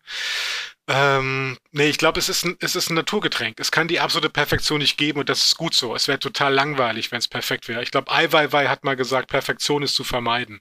Und das ist auch so. Wenn ein Wein perfekt ist, ist er unmenschlich. Und wenn er unmenschlich ist, dann sagt er uns nichts mehr.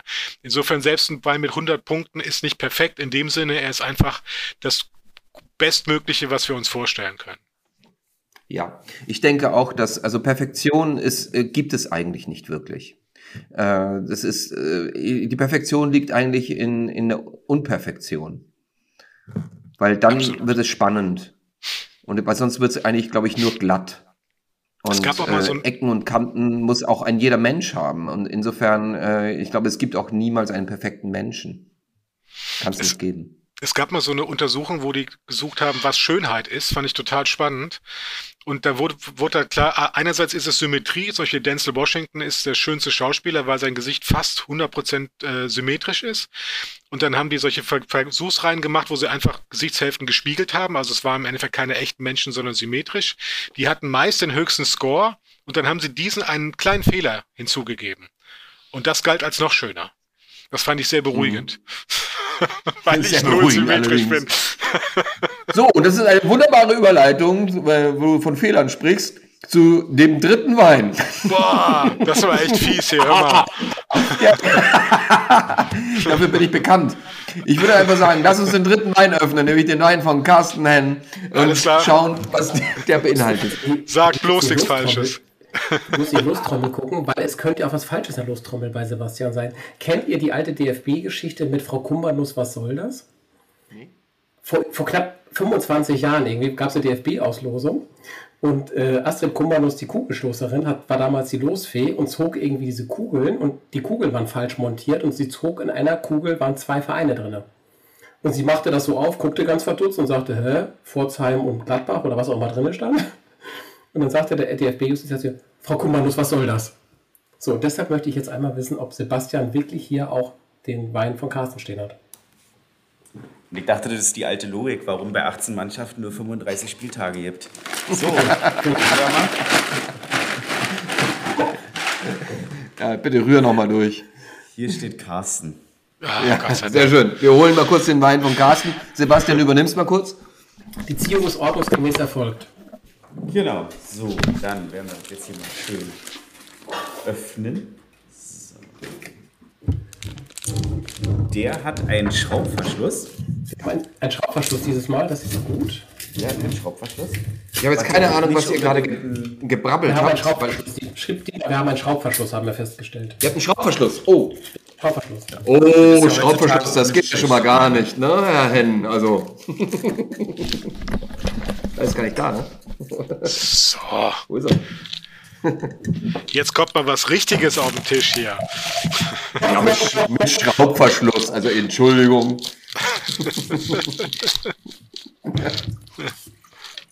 so, da bin ich auch mal gespannt hier. Das ist echt super alles abgeklebt. Wir, wir kriegen hier wirklich nichts mit Nee, gar nicht. an Anhaltspunkten, also das muss man wirklich mal sagen. Hm, hm, hm. Da bin ich aber mal gespannt jetzt. Also vom Geruch her würde ich sagen, Dietmar ist ja näher an deinem als an meinem. Ja, das stimmt. Das heißt, Herr Henn und ich, wir sind uns sehr nahe. Bevor, bevor wir jetzt riechen, schmecken, verkosten, lassen wir den Carsten mal seinen Trinkspruch rauslassen. Ja. Ach Gott, mein Trinkspruch, ja stimmt, genau. Aber nach euren coolen Trinksprüchen äh, kann ich ja eigentlich gar nichts mehr bringen. Ja, Also ich hatte erst mal überlegt, Ja, klar. äh, Mach, Slunching. mach aus deinem ersten Roman zur Mitte, zur Titel, zum Sack, zack, zack. Nein, du Carsten, Carsten, äh, du kannst auch aus deinem Roman nehmen, du könntest jetzt vervollständigen, denn dein ist der Geschmack, Du könntest jetzt sozusagen oh, erläutern. Okay, so ein bisschen biblisch werden. Also ich habe mir tatsächlich Gedanken gemacht. Ich hab, wollte erst Slange Moor nehmen, das, was man in Schottland und äh, Irland sagt, wenn man, wenn man Prost sagt, dann dachte ich aber, nee, es ist ja für Whisky oder ähm, für, für ein Stout.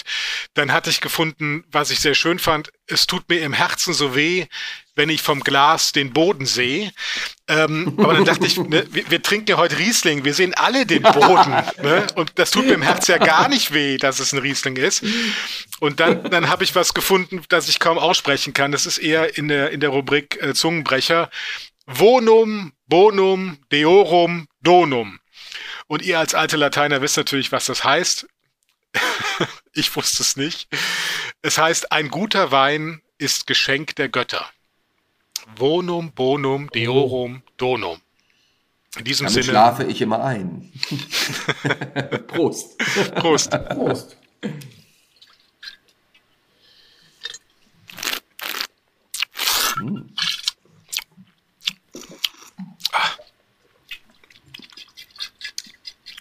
Okay.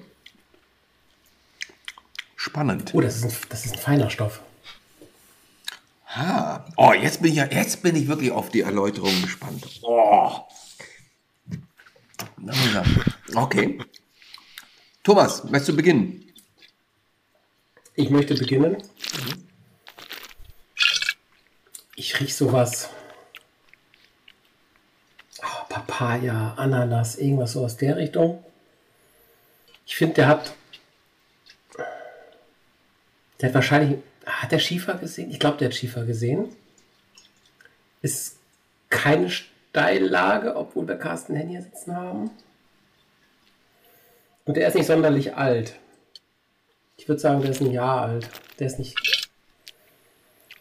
Nee, der ist nicht. Zwei Jahre alt. 2020. Mhm, okay. Ähm, Sebastian? Also ich finde im, im, Vergleich zu den anderen beiden prickelt er extrem auf der Zunge. So, mhm. der geht da richtig ja. auf, ne? So, da kommt noch mal echt viel. Ist ein Champagner. Genau, wir haben hier Champagner. Rot, okay, Rotkäppchen Flaschengärung. Ähm, ich du Arsch. Ich beende das jetzt hier an der Stelle. Euch noch einen schönen Abend. Nein. Macht's gut.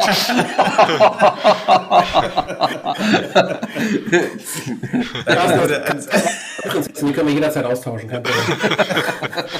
Wen wählt ihr da zur Waldprinzessin? Ehrlich. Das würde bei Türkheim nie passieren.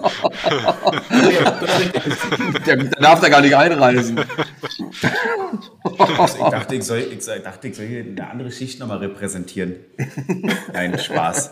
Ähm, ich finde auch, da kommt sehr viel Ananas. Das ist so ein bisschen so, auch so wie so ein, so, so kennt ihr dieses Wassereis, was in so einer Stange ist? So ein, was man immer in der Mitte immer so. Was ist gar nicht besser, merkst du, oder? Das, sind, das, das, sind, für mich ja keine schlechten Attribute jetzt erstmal. Also okay. wenn ich jetzt gesagt hätte, ist ein bisschen wie Nudelwasser, dann hätte ich das schlimm gefunden. Aber so.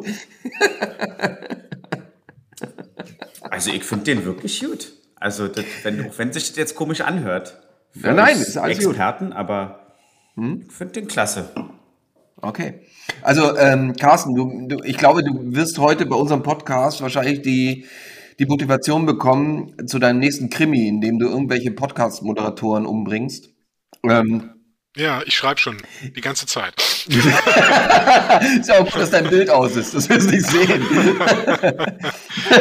ähm, ja, also, äh, äh, aber jetzt mal, versuchen wir mal ein bisschen ernst auch da wieder hinzukommen. Also tatsächlich, ähm, ich finde, er hat eine bittere Note.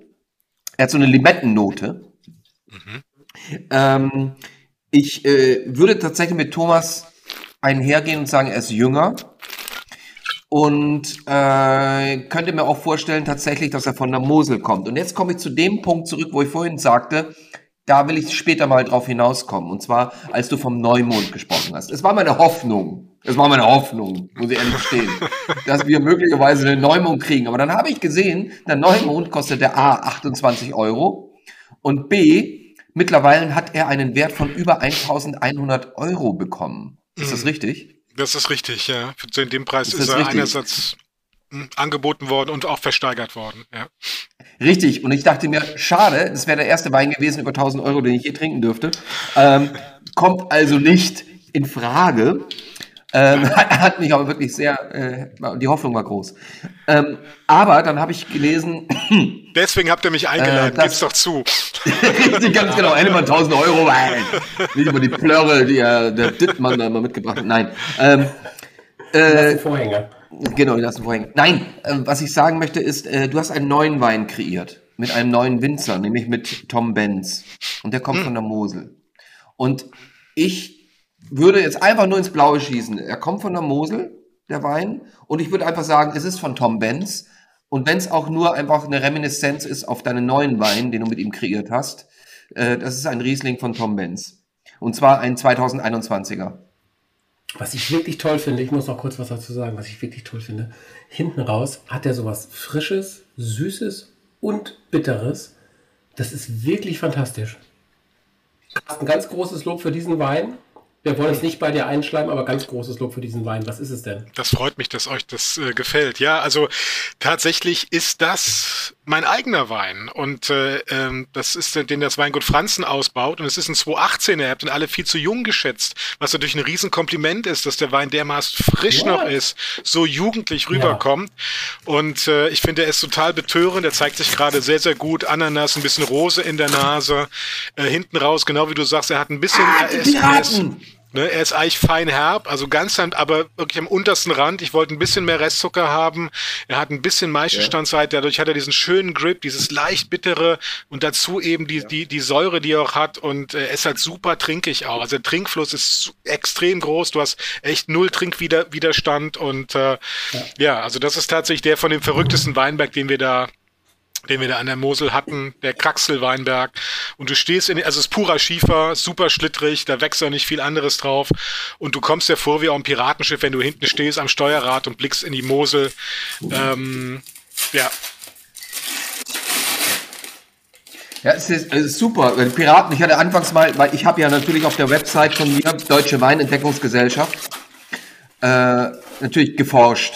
Und ich habe die Weine durchgeackert, die du schon bisher mit anderen Winzern betrieben hast und, und herausgebaut ähm, gebaut hast, äh, was die alle unheimlich vielversprechend sind. Und dann bin ich auch auf die Piraten zwar gekommen, äh, aber zum Glück bin ich froh, dass es erstmal gar nichts mit der Piratenpartei zu tun hat.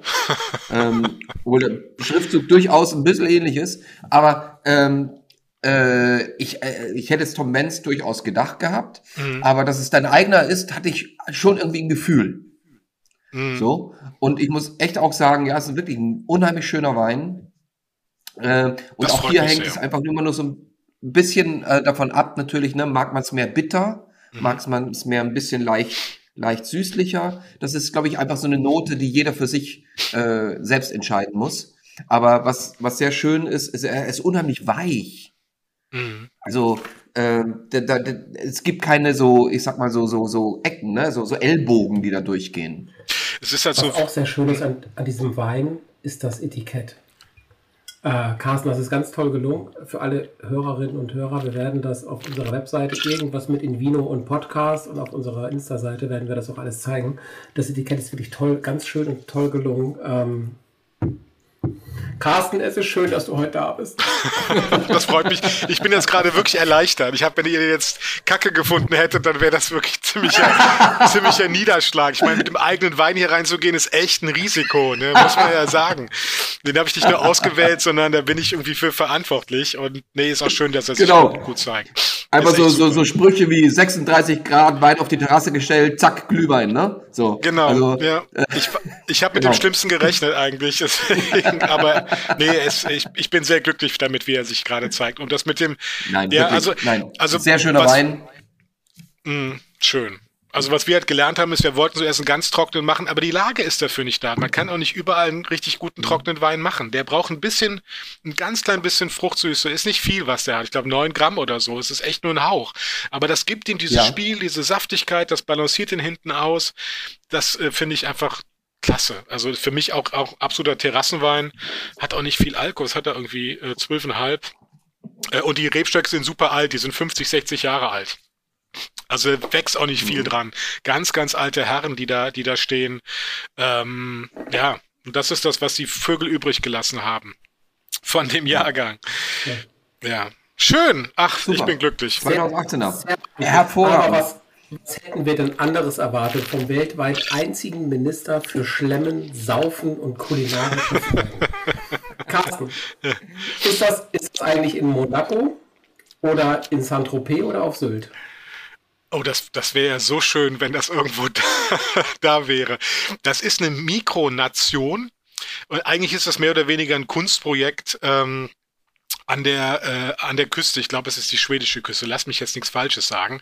Ähm, und da ist so ein großes, so ein großes Holzkunstwerk, was auch immer mal wieder irgendwie den, den Naturgewalten oder irgendwelchen Randalierern äh, zum Opfer fällt. Und irgendwann hat der Künstler dann da eine Mikronation ausgerufen. Es gibt ein paar Mikronationen ähm, weltweit. Und man kann also Bürger werden dieser Mikronation, man kann äh, Adliger werden, das geht auch. Also man kann irgendwie Fürstin werden, es gibt auch eine Königin. Aber man kann sich eben auch bewerben, um Minister zu werden. Und dann musst du aber auch ein Bewerbungsschreiben äh, verfassen und sagen, warum du der Richtige für diese, für dieses Ministeramt bist. Und dann habe ich also lange auf englischen Text schreiben müssen und habe den eingereicht. Und äh, die anderen Ministerkolleginnen und Kollegen haben gesagt, das passt, der hat Ahnung von Saufen und äh, Fressen und allem, was damit zusammenhängt. Wir verleihen ihm den Ministerposten auf Lebenszeit. Und so bin ich zu dieser, dieser offiziellen Stellung gekommen. Du bist ein sehr würdiger Minister. Herr Minister, falls Sie, Herr Minister, falls Sie etwas für unsere Weinprinzessin tun könnten, falls ihr noch eine Weinprinzessin braucht, dann sagt Bescheid. Der Sebastian, der sucht noch einen Job in Schweden. Okay. Richtig, er braucht auch dringend Nachhilfeunterricht. Das muss man auch nur so sagen, ja. Das absolut. Also ja. unterschreibe ich kurz sofort. Ich gucke, ja, doch. Also manchmal braucht man einfach Leute, die da ausharren und das Kunstwerk äh, bewachen. Über Monate im schwedischen Winter. Also wenn das was für dich wäre. Ist, äh, Schweden ist ein, wund ein, wunderschönes Land. Ist es, ist es, ja, das stimmt. Dazu kommen wir im Grunde genommen eigentlich jetzt zu unserer nächsten Rubrik, die da bedeutet Zungenbrecher. Und, hm, und das läuft so, äh, der liebe Thomas und ich, wir haben jeweils für zwei äh, Zungenbrecher ausgesucht. Und in unseren Chatraum hier werden wir das gleich sozusagen übertragen. Und derjenige, welche der gemeint ist, der muss sozusagen diesen Zungenbrecher von sich geben. Thomas, willst du starten oder wie mhm. sollen wir das machen? Ja? Ähm, Dietmar, ich habe einen für dich. Oh mein Gott. Hm, das ist schon gut.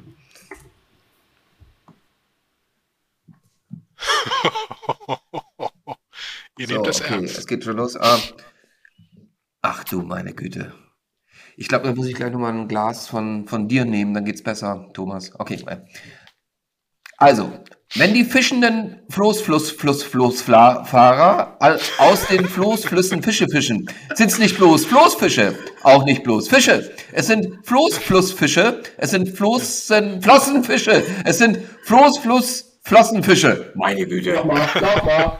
Boah. Wenn die fischenden Floßfluss, Flossfahrer aus den Floßflüssen Fische fischen, sind es nicht die bloß, sind nicht bloß Floßfische, auch nicht bloß Fische. Es sind Floßflussfische, Floßflussfische, es sind Flossenfische, es sind Floßfluss, Flossenfische. So, gar nicht mal so schlecht. Ich geb's Respekt, zu. ich finde das echt. Aber, nach drei Flaschen Wein finde ich das echt eine Leistung. Respekt. Nicht schlecht, ne? Äh, pass auf, äh, äh, Carsten, lieber Carsten. Dein Wein war besser. pass auf, Carsten, aber dafür, also nimm noch einen Schluck, aber jetzt kommt deiner. Oh Gott. Ja? Ja? So. Bitteschön. Was ist das denn? Was ist das für eine Sprache? Kölsch. nee. Oder doch, ist das, soll das Kölsch sein? Ah ja, tatsächlich. Das Kölsch. Ah. Ja, wenn ihre Fritte Fritz unserem Fritte Fritz noch ins Fritte fort friss, dann friss unsere Fritte Fritz, ihren Fritte Fritz so lang Fritte fort, bis dann ihre Fritte Fritz unseren Fritte Fritz nie mi Fritte fort friss. Dann friss unsere Fritte Fritz ihrem Fritte Fritz nie mi Fritte fort. Leck uns am Arsch. sehr, sehr gut. Sehr, sehr gut. Super, super. So, Thomas, du bist dran. Äh, Prinzessin. Na prima. So. Der dünne Diener trägt die dicke Dame durch den dicken Dreck. Da dankt die dicke Dame dem dünnen Diener, dass der dünne Diener die dicke Dame durch den dicken Dreck getragen hat. Du hast nichts getrunken heute, oder? Alter, Walter, das ging ja war sowas reibungslos. War selber ein bisschen überrascht. Kurz ja, 100%. Das hat man gemerkt, dass du überrascht warst. Ja, ja. Okay, äh, gut, Thomas. Fertig? So, Soll ich schon? Oh Gott, jo, ja. bitteschön. Ist das alles? Ja, aber machst dreimal hintereinander, dann wirst du es merken. Ein Dutzend nuschelnde Dutzer, Dutzend Nuscheln, Dutzende. Was? Äh, Nuscheln.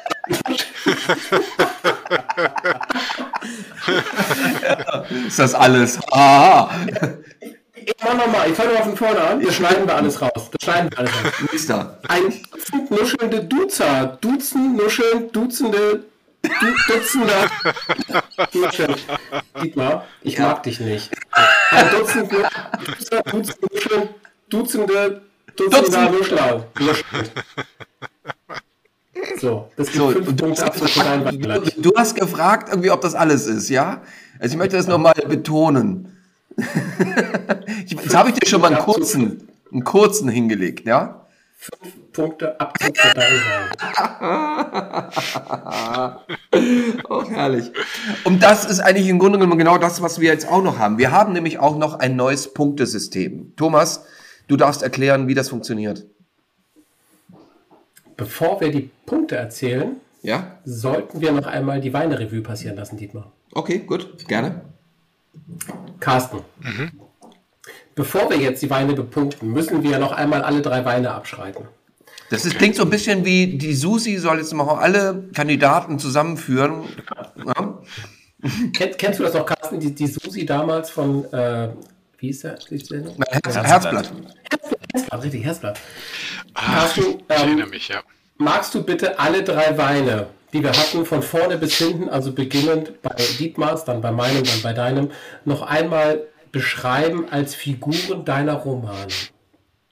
Als Figuren meiner Romane? okay. Ja. Ähm, ich hätte das eher die Susi machen können. okay. ähm, die, die, die erste Figur ist, würde ich sagen, ein, ein äh, kräftiger, kräftiger Mann, ähm, äh, rasiert, aber ähm, würde sagen, ungefähr 50 Jahre alt ähm, und äh, eher so ein, so ein kerniger Typ, äh, der auch mal draußen campt. So in, in die Richtung geht er. Ähm, aber es ist einer, der gerne klassische Musik hört. Also er ist nicht so eindimensional, sondern da ist so ein Widerspruch in dem, in dem drin. Und äh, er raucht gerne ähm, Pfeife. Äh, gerne so einen würzigen, gesoßten Tabak, würde ich sagen. Das ist der erste Wein. Der zweite Wein ist, ähm, ist eher so ein, so ein, äh, so ein, ich komisch, dass es jetzt auch ein Typ ist, ne? Aber es ist auch ein, eher so ein, so ein, so ein herber, herber Typ, so, so eher so ein drahtiger, so kantig, so äh, äh sehnig, würde ich sagen. Jünger, ich würde sagen, vielleicht Ende, Ende 20, ähm, eher so ein bisschen, bisschen modisch äh, äh, gekleidet. Ähm, und ähm, ich glaube, der fährt gern Motorrad. Ich glaube, das ist eher so ein Motorrad, so ein Motorradtyp ähm, und ähm, der aber gerne kocht. Ich glaube, es ist einer, der gerne kocht, der gerne seine Freundin bekocht. Ähm, gerne so thailändisch kocht er gerne, ja. Und äh, wenn keiner hinguckt, dann, dann trägt er Netzstrumpfhosen. So glaube, das ist der Wein. Schön, Carsten, sehr gut. Sag das bitte niemals dem Winzer. Und der dritte, dieser fantastische. Und dieser fantastische dritte Wein, das ist, das ist eine Frau. Das ist eine sehr, sehr schöne äh, Tänzerin, ähm, nicht, nicht zu, nicht zu äh, äh, karg, sondern auch eine Frau durchaus mit, mit, äh, mit sehr weiblichen Formen. Aber es ist eine, es ist eine Tänzerin, die sich sehr, sehr elegant äh, äh, bewegt, äh, die eine sehr, sehr schöne Stimme hat. Man hört ihr einfach sehr, sehr gerne zu, wenn sie, wenn sie erzählt. Äh, sie hat auch viel zu erzählen. Das ist eine kluge Frau. Ähm, ich glaube, die hat Geschichte studiert. Die, die kann ganz viel erzählen aus der, aus, äh, aus der His Historie, die ist aber sehr naturverbunden auch, also die liebt, liebt ihre Scholle und die kann super gut knutschen. Also die hat das echt voll drauf. Das äh, würde ich sagen, ist der dritte Wein. Sehr schön. Sehr schön, danke dir. Aber danke dir für die Netzstrümpfe. Dieses Bild wird mir nie wieder aus den äh, Augen und aus dem Kopf gehen. Äh, ich werde, wenn ich Thomas sehe, immer in spezieller, wie soll ich sagen, äh, in Gedanken haben Aber ich danke dir herzlich dafür. Sehr gern, dass ich dir diesen Ich glaube, wenn man in der Himmelsberg ähm, mit Netzstrumpfhosen verkauft wird in Zukunft, wird das besser. ja, vielleicht sollen die einfach so, einfach so deine Frau, deine Frau sagen wird. Sechs Flaschen ohne Packung Netzstrumpfhosen dabei. Wer weiß, vielleicht wird das gut laufen. genau, kommen wir also zur Bewertung. Die ist neu bei uns, denn äh, sie heißt im Grunde genommen der goldene Korken. Also was so Gourmillon bedeutet oder was Robert Parker bedeutet, ist bei uns mittlerweile der goldene Korken. Und Thomas, erklär uns ganz kurz mal, wie ist das gemeint? Carsten, wir haben ein unfassbar kompliziertes Bewertungssystem eingeführt. Mhm. Du kannst einem Wein zwischen 0 und 100 Punkten, also zwischen 0 und 100 goldene Korken verleihen. Ich habe eine unfassbar gute Excel-Tabelle programmiert. Ich werde sofort alle Zahlen, die jetzt kommen, eingeben. Und wir errechnen sofort den Mittelwert. Und danach wissen wir, welcher Wein heute Abend gewonnen hat. Und wir werden unsere Weine auch ins Gesamtranking unseres Podcasts einfügen, ähm, sodass wir einfach ganz simpel, vergib einfach 0 bis 100 Punkte für jeden Wein. Fang du doch einfach gerne an, Carsten, ähm, mit okay. dem Wein von Dietmar der Wein von Dietmar. Ich mache jetzt aber wirklich eher eure Punktzahl und nicht die damalige Gomio Weingit Punktzahl, weil die ist die super streng. Das war immer die strengste äh, Skala, die es gab. Es gibt ja verschiedene Hunderter-Systeme und es gibt Kollegen, die geben mittlerweile 110 Punkte. Ähm, ich finde, das ist ein sehr guter Wein. Ich würde dem nach eurer Skala, bei den 100 Korken, würde ich ihm eine 92 geben. Wow. Wuhu! Was gibst du meinem Wein? Finde ich auch einen wirklich guten Wein, wird ihm aber nur eine 89 geben. Immerhin. Mhm. Was gibst du deinem eigenen Wein? Ja, äh, besser geht's ja nicht, man sagen wir mal ehrlich. Also, wie will man das nochmal toppen, diesen Wein?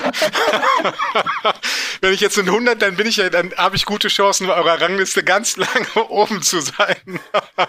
Nein, das wäre ja, gemein. Man weiß, wie es läuft. Ja, das fände ich aber fies. Also ich, ich, ich finde, dass er sich heute wirklich super zeigt, ähm, dass er seine Herkunft zeigt, seine Rebsorte zeigt, sein Jahr zeigt, alles, was ich von dem Riesling erwachte. Ich finde das sehr gut gemacht. Wird ihm jetzt einfach mal so ein bisschen kackendreist, aber noch nicht komplett überreißend, würde ich ihm 96 Punkte geben. Sehr gut. Oh. Prinzessin, gib bitte dem Wein von Dietmar Punkte. Ja, sehr gerne. Also dem Wein von Dietmar würde ich gerne 85 Punkte geben. Der Wein von Thomas? Der Wein von Thomas bekommt von mir 75 Punkte. Das hat, das hat bei Sebastian was von äh, äh, Eurovision, ne? Ja, deswegen mache ich das auch so. Und der Wein von Carsten? Und der Wein von Carsten bekommt von mir 82 Punkte. Boah. Oh. Du Sau. so. So, Dietmar. Okay. Ähm, ich fange an mit dem Wein von Thomas. Ja. Ich gebe dem Wein von Thomas 90 Punkte. Der Wein von Carsten gebe ich 95 Punkte. Yes! Hm. Und äh, Kappen 3 ist einfach. Und das hat was damit zu tun mit den geschmacklichen äh, Nuancen, also des Unterschiedes, ob man jetzt etwas Herberes mag oder etwas, ich sag mal, Lieblicheres mag, gebe ich meinem Wein tatsächlich auch 95 Punkte. Die letzte Wertung kommt von mir. Mhm. Dein Wein hat begonnen, Dietmar. Ich gebe deinem Wein, der mir sehr, sehr gut geschmeckt hat, 93 Punkte. Ich gebe meinem Wein, der mir leider schlechter geschmeckt hat als deiner, gebe ich 87, nein, 85 Punkte. Und dem Wein von Carsten gebe ich 95 Punkte. Sehr cool. Sehr schön. Zwei Leute wissen hier, wie es geht. ich, ver ich, ver ich verkünde das Gesamtklassement auf Platz 3. Liegt sehr überraschend und sehr, sehr deprimierend für mich mit 339 Punkten und 84,75 im Schnitt mein Wein. Ja. Zwischen Platz 2 und Platz 1 war es saueng. Das sage ich euch vorher. Platz 2 mit 365 Punkten und 91,25 Punkten im Schnitt liegt der Wein von Dietmar. Und damit hat Carsten ja, Ja! Familie, kommt her! Stoß mit mir an! ja, juhu, der nächste Roman geht voll über uns. Das finde ich super. ähm. Herzlichen Glückwunsch. Das hast Danke. du sehr verdient, Carsten. Das ist wirklich ein ganz, ganz toller Wein, den du uns heute präsentiert hast. Danke dir. Also, und, und wir, wir, wir betonen auch immer wieder nochmal drumherum, es ist alles Geschmackssache natürlich. Also natürlich, so fair wir uns auch verhalten und so freuen wir uns auch über jeden, der äh, sozusagen jetzt eine höchste Punktzahl bekommt oder die Wertung bekommt. Letztendlich ist alles Geschmackssache und jeder soll für sich seinen Wein natürlich finden und seine Geschmacksrichtung. Nichtsdestotrotz, die Weine, die wir bisher auch nicht nur heute Abend, sondern auch bisher verkosten durften, waren tatsächlich immer hervorragende Weine. Und das meine ich jetzt nicht irgendwie lobhudelnd, sondern tatsächlich, dass es sehr schöne, anspruchsvolle Weine auch waren und dass man sich immer auch was dabei gedacht hat. Und wir freuen uns unheimlich und sehr, dass du heute, Carsten, bei uns zu Gast warst dass wir dich äh, sozusagen bei uns begrüßen durften. Und ich hoffe, du hast dich wohlgefühlt. Wir deuten schon so ein bisschen drauf hin auf unsere nächsten Folgen, die alsbald auch folgen werden. Nichtsdestotrotz sogar unser lieber Tom Dittmann, der tatsächlich mal in unserer Mitte sitzen wird und sie einiges über sich ergehen lassen muss. Das kann ich jetzt schon versprechen. Er ist unser Gast und bringt einen nassen Vorhang mit. So davon gehen wir aus bei ihm. Nichts anderes. Er kann auch nichts anderes. Das wusste ich ja schon immer. Aber äh, nasse Vorhänge haben auch ihre Vorzüge. Sie haben Geschichte. Und über Geschichte weiß auch der liebe Herr Dittmann sehr viel. Und wie auch immer es sein mag, auch hier enden wir letztendlich mit einem Dankeschön für alle Zuhörer. Wir danken dem lieben guten Sebastian, heute dabei gewesen zu sein als Weinprinzessin. Wir danken im Grunde genommen jetzt auch den lieben Carsten, Sebastian Henn, wünschen ihm alles Gute, wünschen dir alles Gute für deine Bücher, für dein neues Buch, was rauskommen wird, für alle Weine, die du kreieren wirst und kredenzen wirst und für alle Sinnlichkeiten, die dir noch begegnen werden, um deine Träume zu erfüllen. Und so überreiche ich oder überreichen wir, der liebe Thomas und ich, heute das letzte Wort an dich, lieber Carsten, was du gerne noch loswerden möchtest. Ja, ich danke euch auch sehr, dass ich heute bei euch in eurer Runde äh, teil sein konnte. Und wenn ich irgendwann im Weltall bin und einen Neumond trinke, dann werde ich auf euch anstoßen von da oben und an euch denken, dass dieser Plan hier an diesem Abend geschmiedet worden ist, äh, da oben den Wein zu trinken. Und äh, ja, ich glaube, das ist so ein schöner Gedanke. Ich werde jetzt auch heute Nacht von Wein träumen. Habe ich mir ganz fest vorgenommen. Von Rotwein. Wenn ich mir das eben richtig gemerkt habe, muss es Rotwein sein aus Bad Dürkheim. Ähm, das ist, äh, ich glaube, das ist der ri richtige Weg für mich jetzt. Ich habe echt, ich nehme was mit, ich nehme was mit von heute Abend für, für meine Zukunft. Dank euch, dank euch sehr dafür. Und euch noch einen schönen Abend.